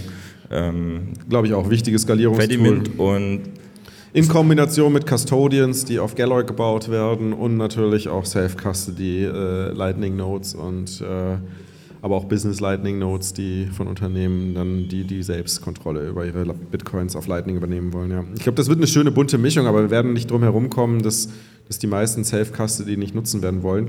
Was natürlich auch, man muss jetzt sagen, bei, bei Xiaomi und eCash ja auch ein Thema ist, ne? weil im Endeffekt hast du ja ein ähnliches Sicherheitskonzept, wie du es bei On-Chain und Lightning, also nicht ganz so schlimm wie bei Lightning, aber zumindest wie du es bei On-Chain hast. Du musst dir ein Backup von deinem Secret machen, weil ansonsten hast du bei Xiaomi und eCash äh, ja auch ein Problem, an deine Coins wieder ranzukommen. Ja, aber- aber da wird, glaube ich, als Fed- Social Backups gearbeitet. Genau. Ne? Ja. Und deswegen fand ich das so spannend, als ich dann im Zuge von Ledger das gelesen hatte, dachte, okay, ja, ja. äh, ich hätte, hatte nämlich bei Fediment als erstes mit einer Social Recovery Lösung äh, gerechnet und dann hatte ich das in dem Tweet von Ledger gelesen und dann kam aber dort äh, Personalausweis ist. Ja, aber es ist, deswegen glaube ich auch, es ist mehr eine Scaling-Lösung, zumindest. Also ich, es wird sicherlich Leute geben, die wollen einen Custodian haben, wo sie hingehen können, der verantwortlich, die Verantwortung übernimmt, weil sie nicht bereit sind, die Selbstverantwortung zu übernehmen.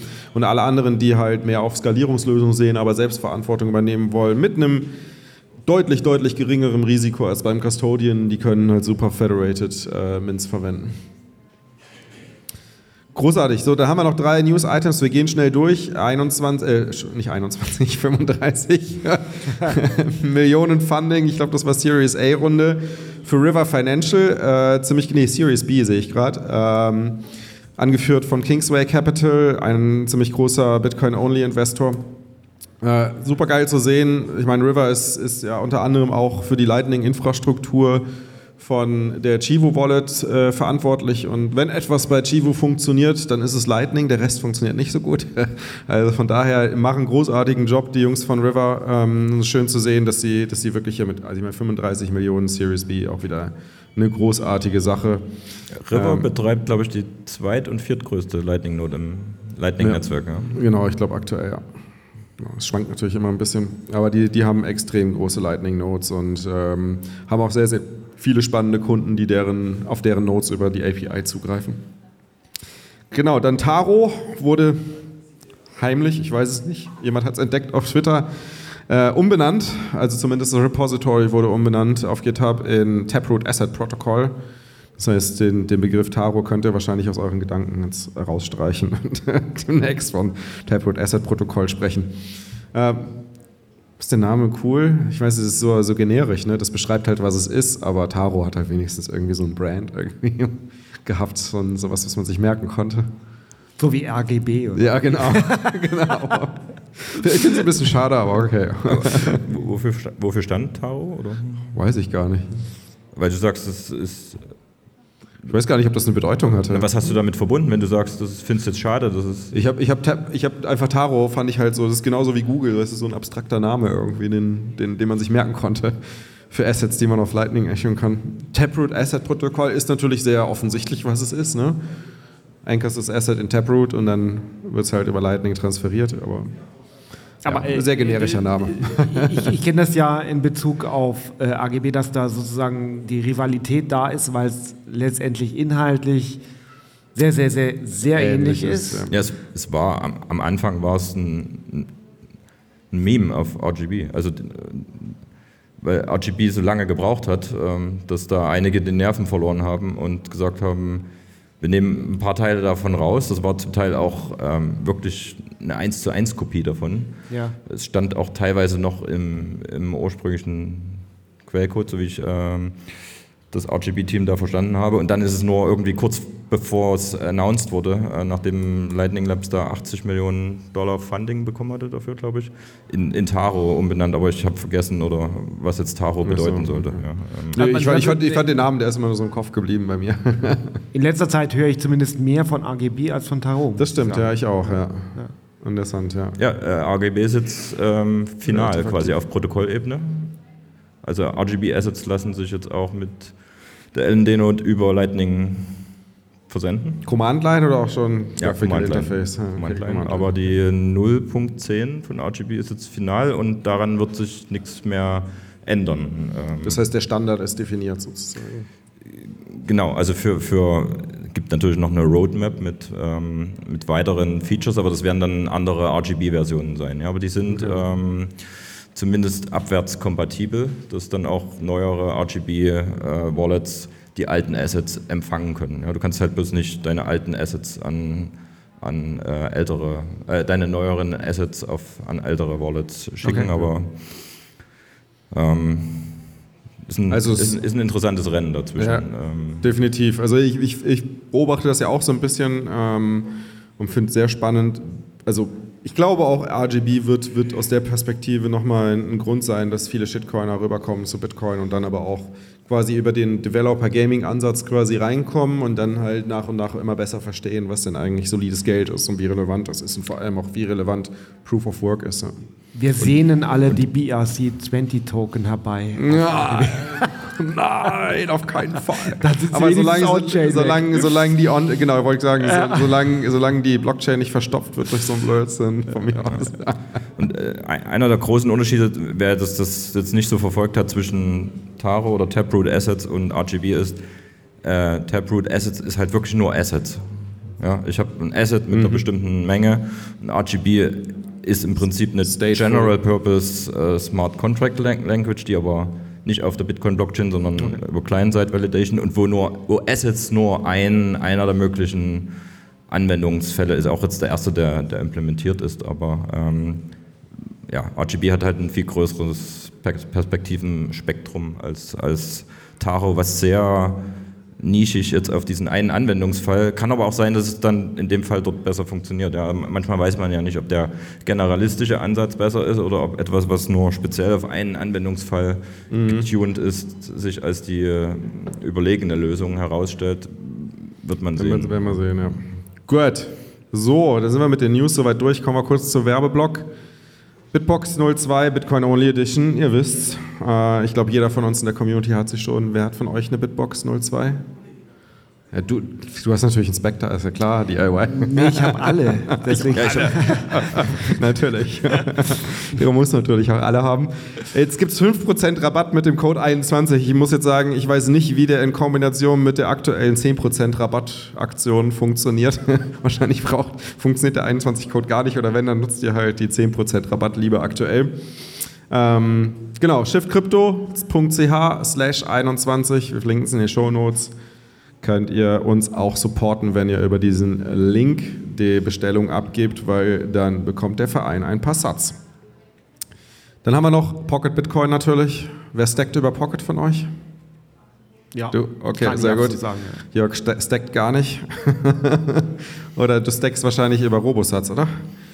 Ähm, für, für, für, diejenigen, die über Pocket stacken, das Geile ist natürlich, dass hier auch demnächst Lightning enabled wird, wo ich sehr spannend, also wo ich schon sehr gespannt hinschaue. Und auch hier geht natürlich pocketbitcoin.com slash 21 den Link verwenden, wenn ihr euch einen Pocket-Account erstellt. Damit supportet ihr den Verein. Mehr will ich auch gar nicht an Werbung hier machen und dann äh, gehen wir direkt über zu den Events, die anstehen. Und da vielleicht erstmal ganz kurz der Hinweis, weil das bei den Kollegen öfters mal gerne vergessen wird. Schaut in den Kalender auf dem Portal rein, portal.21.space. Da gibt es eine, und ich bin jedes Mal wieder überrascht, wenn ich da reinschaue, da gibt es eine Übersicht von allen Events, aber auch von allen Meetups, die stattfinden. Auch wenn ihr Meetup-Veranstalter seid, vergesst nicht, es ins Portal einzutragen. Ähm, wenn ihr Meetup besuchen wollt, ihr bekommt da eine gute Übersicht, könnt auch filtern nach Nähe und ihr bekommt eine Übersicht über die ganzen Events. Das Portal wird immer krasser, also es ist immer umfangreicher. Jedes Mal, wenn ich hier drauf schaue, gibt es neue Funktionen. Ähm, ich finde es ziemlich cool, was sich da entwickelt. Ähm, genau, dann, auf welchen Events seid ihr so dieses Jahr? Oh, ich bin noch sehr unentschlossen. Du bist noch unentschlossen. Okay. Ja, ich, ich weiß immer erst kurz vorher. Okay. Und du, Jörg? Ähm, Innsbruck eventuell. Okay. Und vielleicht in Prag. Zitadelle? Zitadelle auf jeden Fall. Sehr gut. Ich Sehr gut. Ja, Prag steht auf jeden Fall an. Das sind jetzt noch drei Wochen, glaube ich. Ja, drei Wochen kommt hin, genau. Ähm, wer es noch nicht gehört hat, diese Woche haben wir ein Interview veröffentlicht. Der Tankson hat das geführt mit einem der Veranstalter, Brüder von der BTC Prag. Schaut, hört euch das mal an, wenn ihr mal ein bisschen mehr darüber erfahren wollt, was da grundsätzlich passieren wird.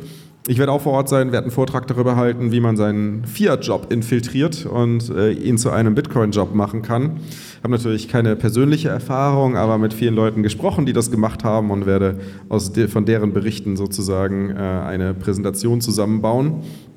Und äh, Dennis wird über das Konzept 21 World sprechen, hat eine tolle Präsentation vorbereitet.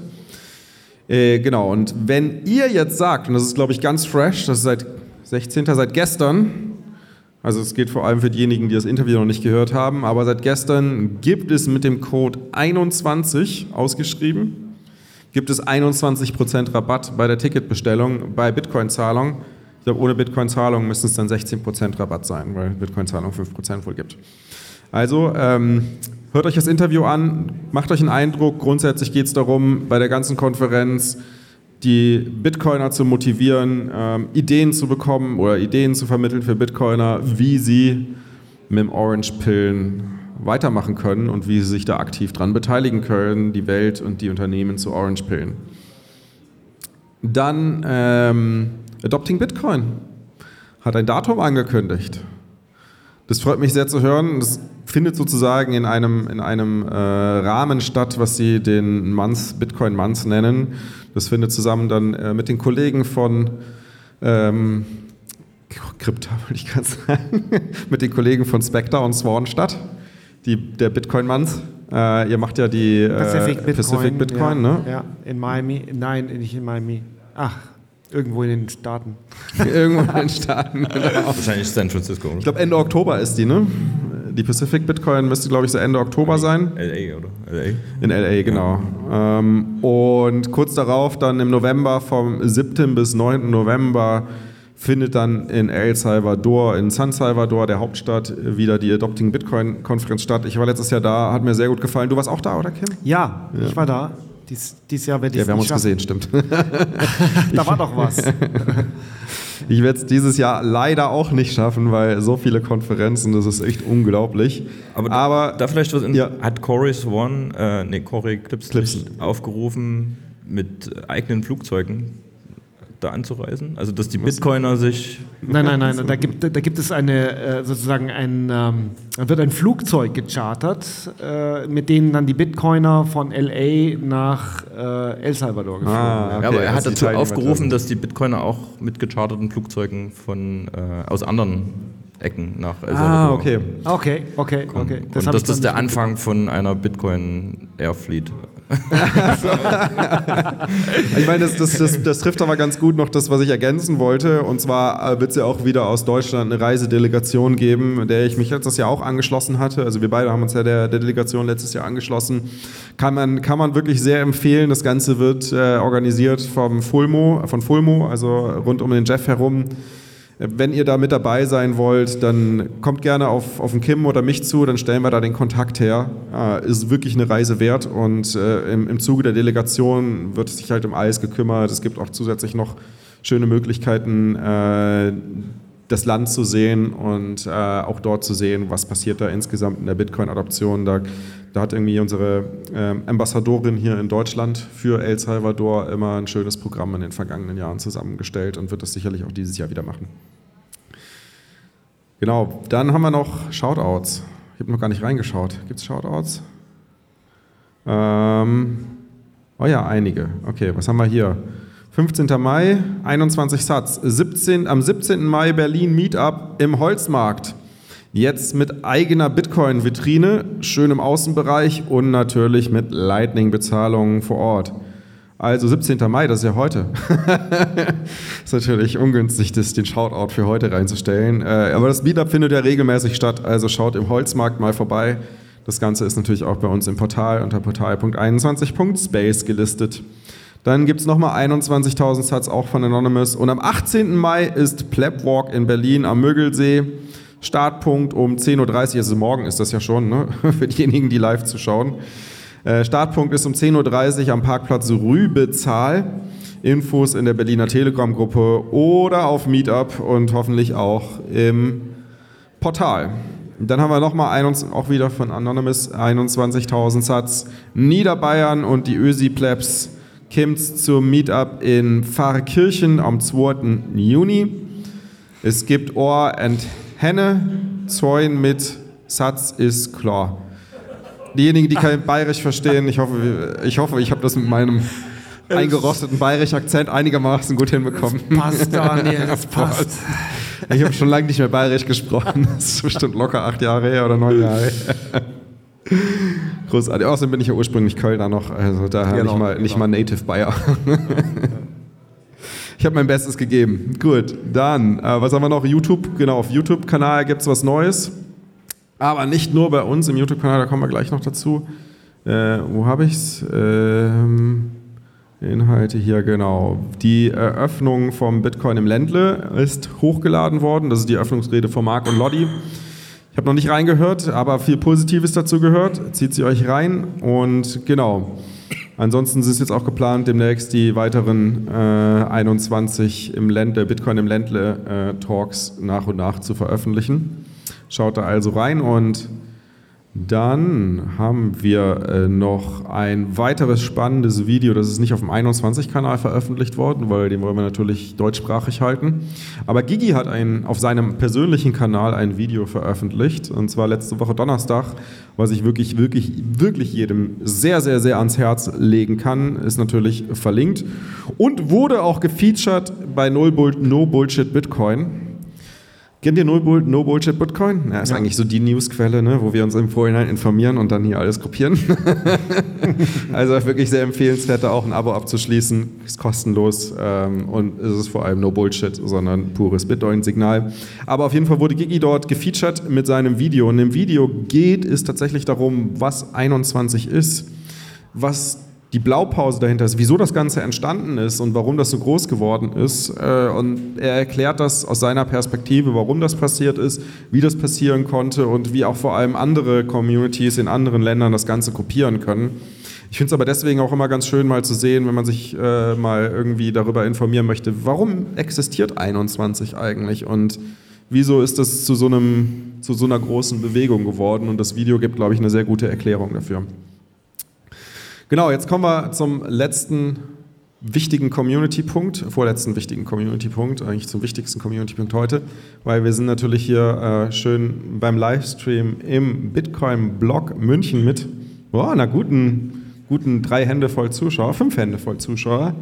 Das freut mich sehr zu sehen. Ähm, aber das Ganze ist natürlich eine Aktion, die jetzt aus der Community heraus entstanden ist, nicht kommerziell ist und wo hier relativ viel Infrastruktur zur Verfügung gestellt wird.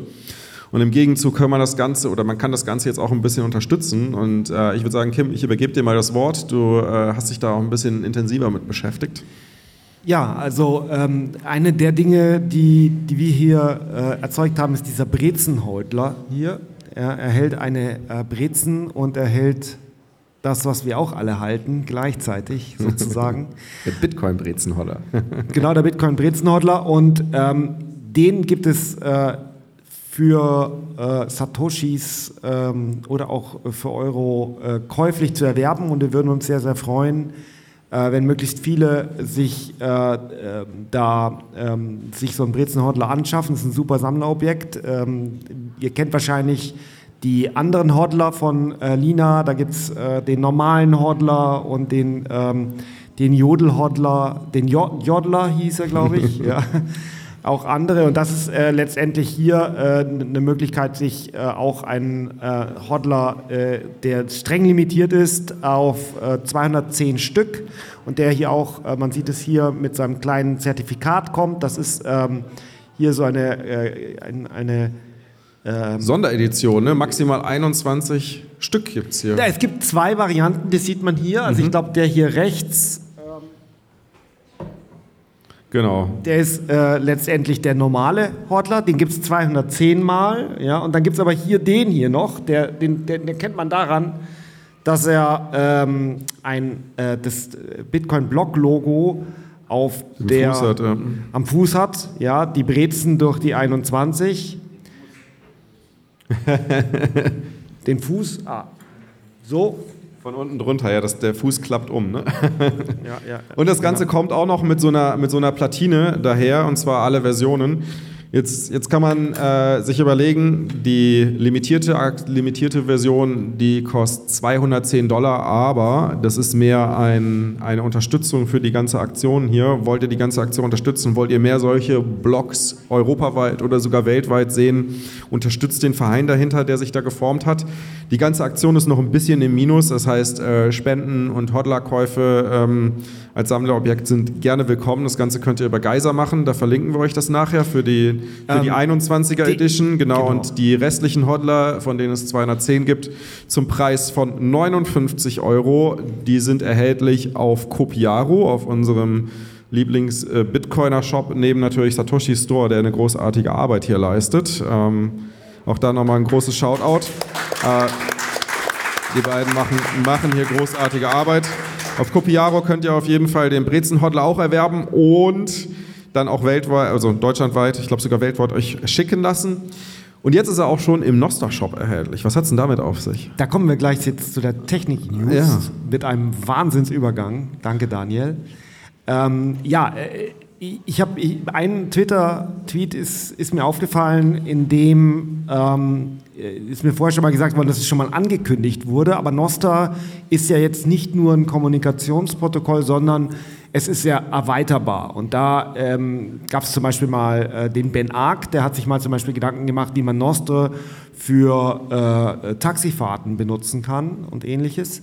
Und jetzt hat sich irgendjemand Mühe gegeben, um einen dezentralen ähm, Webshop äh, zu generieren, der äh, unabhängig ist, bei dem man keine, äh, keinen Webserver mehr braucht, sondern der äh, letztendlich genau wie Nostro auch funktioniert.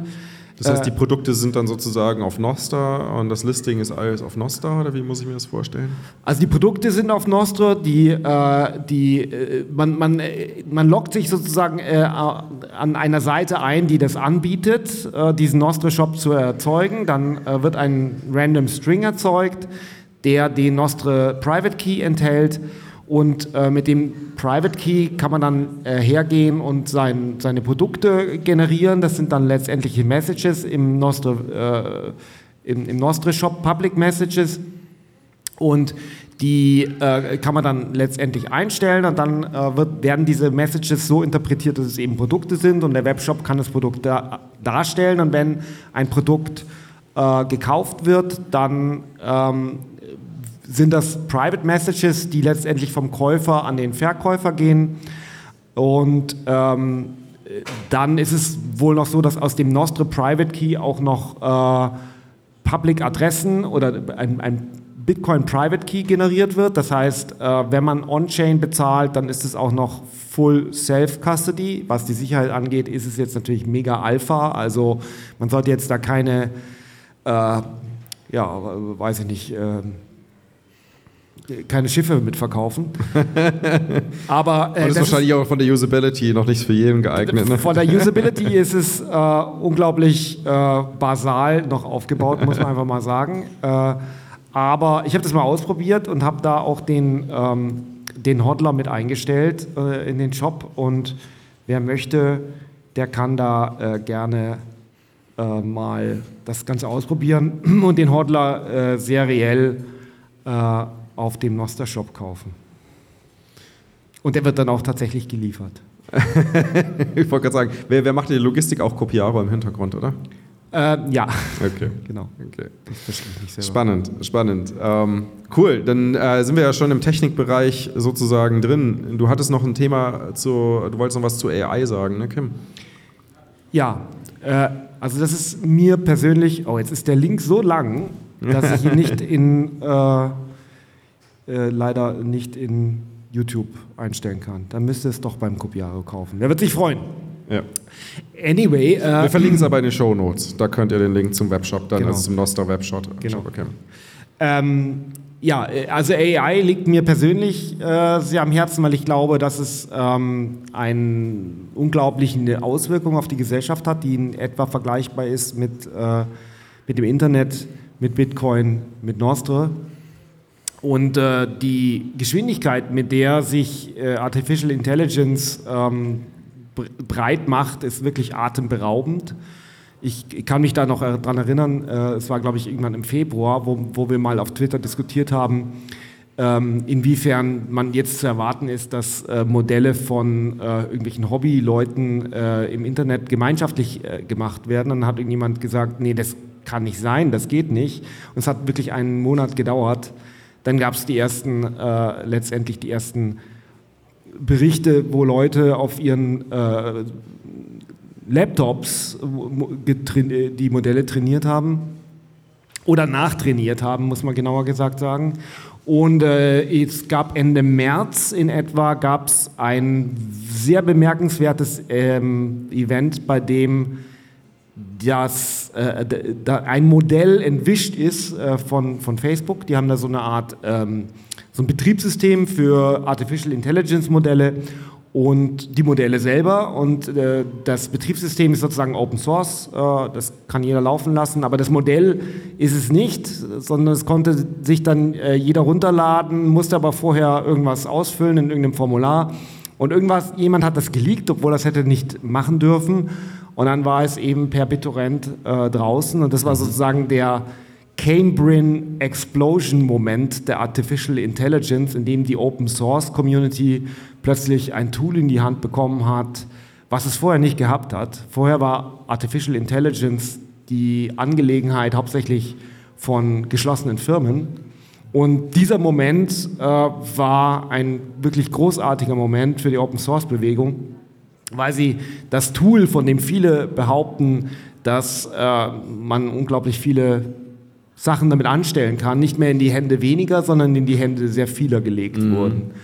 Und Demokratisierung von AI sozusagen. Genau, genau. Und letzte Woche ähm, ist das mehr oder weniger bestätigt worden, weil da ist nämlich äh, von einem äh, Google Researcher ein, ähm, ein Dokument geleakt worden aus äh, Google heraus, in dem er äh, zugegeben hat oder äh, die These aufgestellt hat, dass Google den Kampf gegen äh, Open Source äh, verloren hat, was AI äh, angeht. Okay, Zitat: And we should not expect to be able to catch up. The modern internet runs on open source for a reason. Open source has some significant advantages that we cannot replicate. Ja. Und das ist letztendlich die gute Nachricht, die man hier auch schon mal auch äh, verkünden sollte äh, zur äh, AI. Ähm, es ist etwas, was die Gesellschaft umwälzen wird, aber es ist auch gleichzeitig, ähm, ja, Gott sei Dank, in, in den Händen der Open Source Bewegung. Ich sehe natürlich jetzt auch schon die Aufschreie, so, ah, das muss aber alles reguliert werden und wenn das halt irgendwie Open Source zur Verfügung steht, dann werden wir alle untergehen und der Staat kann nichts mehr machen. Und das sind die großen Firmen, die ja, diese Forderungen stellen stimmt auch letztendlich, wieder. weil sie nämlich Angst haben vor der Open Source Bewegung, vor dem freien Markt letztendlich. Kontrolle behalten und das geht natürlich mit Open Source nicht. Ja. Ja. Gut, dann haben wir noch, noch mal ganz kurz Ledger. es gab noch, es, letzte Woche ist noch ein, ähm, eine Vulnerability aufgetaucht und zwar hat Ledger äh, Miniscript bei sich äh, implementiert also ein Taproot, ähm, das Taproot-Update für sich genutzt und da gab es eine kleine Vulnerability. War aber nichts Schlimmes, oder? Ja, Miniscript ist im Prinzip eine einfachere Sprache für die komplexe Skriptsprache der Bitcoin-Skripte, dass man die ein bisschen ja, verdaulicher ähm, mhm. gestalten kann, aber es ist eine, Unter, also eine Untermenge. Ich kann nicht alles mit Miniscript machen, was theoretisch mit, mit Bitcoin-Skript möglich ist, aber die, die meisten Anwendungsfälle oder, oder viele.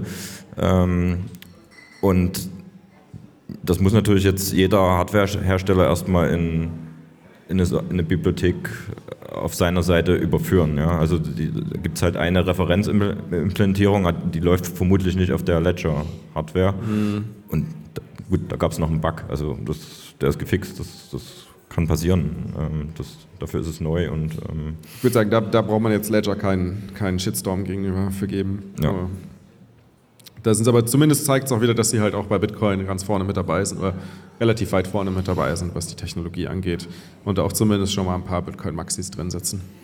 Genau, dann ganz zum Schluss, äh, ich habe es eben nämlich vergessen, Coinfinity sucht noch 21 Tester, Beta-Tester für deren Lightning-Integration. Also wenn ihr Coinfinity-Kunde seid, meldet euch dort, äh, wenn ihr noch kein Coinfinity-Kunde seid, macht euch vielleicht dort ein Konto und werdet zum Lightning Beta-Tester. Genau, und damit sind wir auch soweit durch. Vergesst nicht, den Podcast zu bewerten. Vergesst aber auch nicht, Value for Value äh, uns Satz rüber zu schicken. Ansonsten ähm, bleibt mir nur noch zu sagen, es hat stapeln lassen, Notlaufen, es hat stapeln lassen, es hat stapeln, Notla ja, stapeln lassen. Ich meine, dank, wenn man Auto, wenn man einfach nur noch seine, seine ähm, äh, Überweisung einstellt, seinen Dauerauftrag einstellt und dann zu Pocket schickt, dann ist es ja stapeln lassen. Von daher passt das schon. Notlaufen lassen, Lightning Channels öffnen und äh, euch ein schön, aber vielleicht noch ganz kurz vorher, hat es euch gefallen hier live vor Ort? Sehr gut. Sehr schön, danke. Na gut. Top. Dann würde ich sagen, dann wünsche ich euch einen schönen Abend. Over and out. Servus. Ciao. 21 Stammtisch, schön, dass du mit dran sitzt. Ein Licht ankippst, was im Kaninchengang sitzt. Rabbit Hole, mittlerweile gigantisch. Vom Gig am Tisch bis Transkript, Wissensflut, Atlantik. Etwas stimmt nicht, nur 10 Sieben sind dreimal. Nehm das Ergebnis, das sich daraus ergibt, als Leitzahl. Kid ist ein Pleb, der die Reise nie bereute. Ich bin ein Pleb, den die Reise nie enttäuschte. Another Note, ein Pleb, den die Reise überzeugte. Hans Panzer ist ein Pleb, der Beats auf seiner Reise streute. Setnik ein Pleb, dessen Artwork heute leuchtet. Herzlich willkommen zusammen, das sind alle meine Leute. Toxisches Fuck, Shitcoin-Immunität. Aufgebautes Abwehrsystem entstanden durch Vitamin B. Wir haben keinen Bären, sondern Bullenhunger. Fiat-Money-System wie der Blockhash, ne Nullnummer.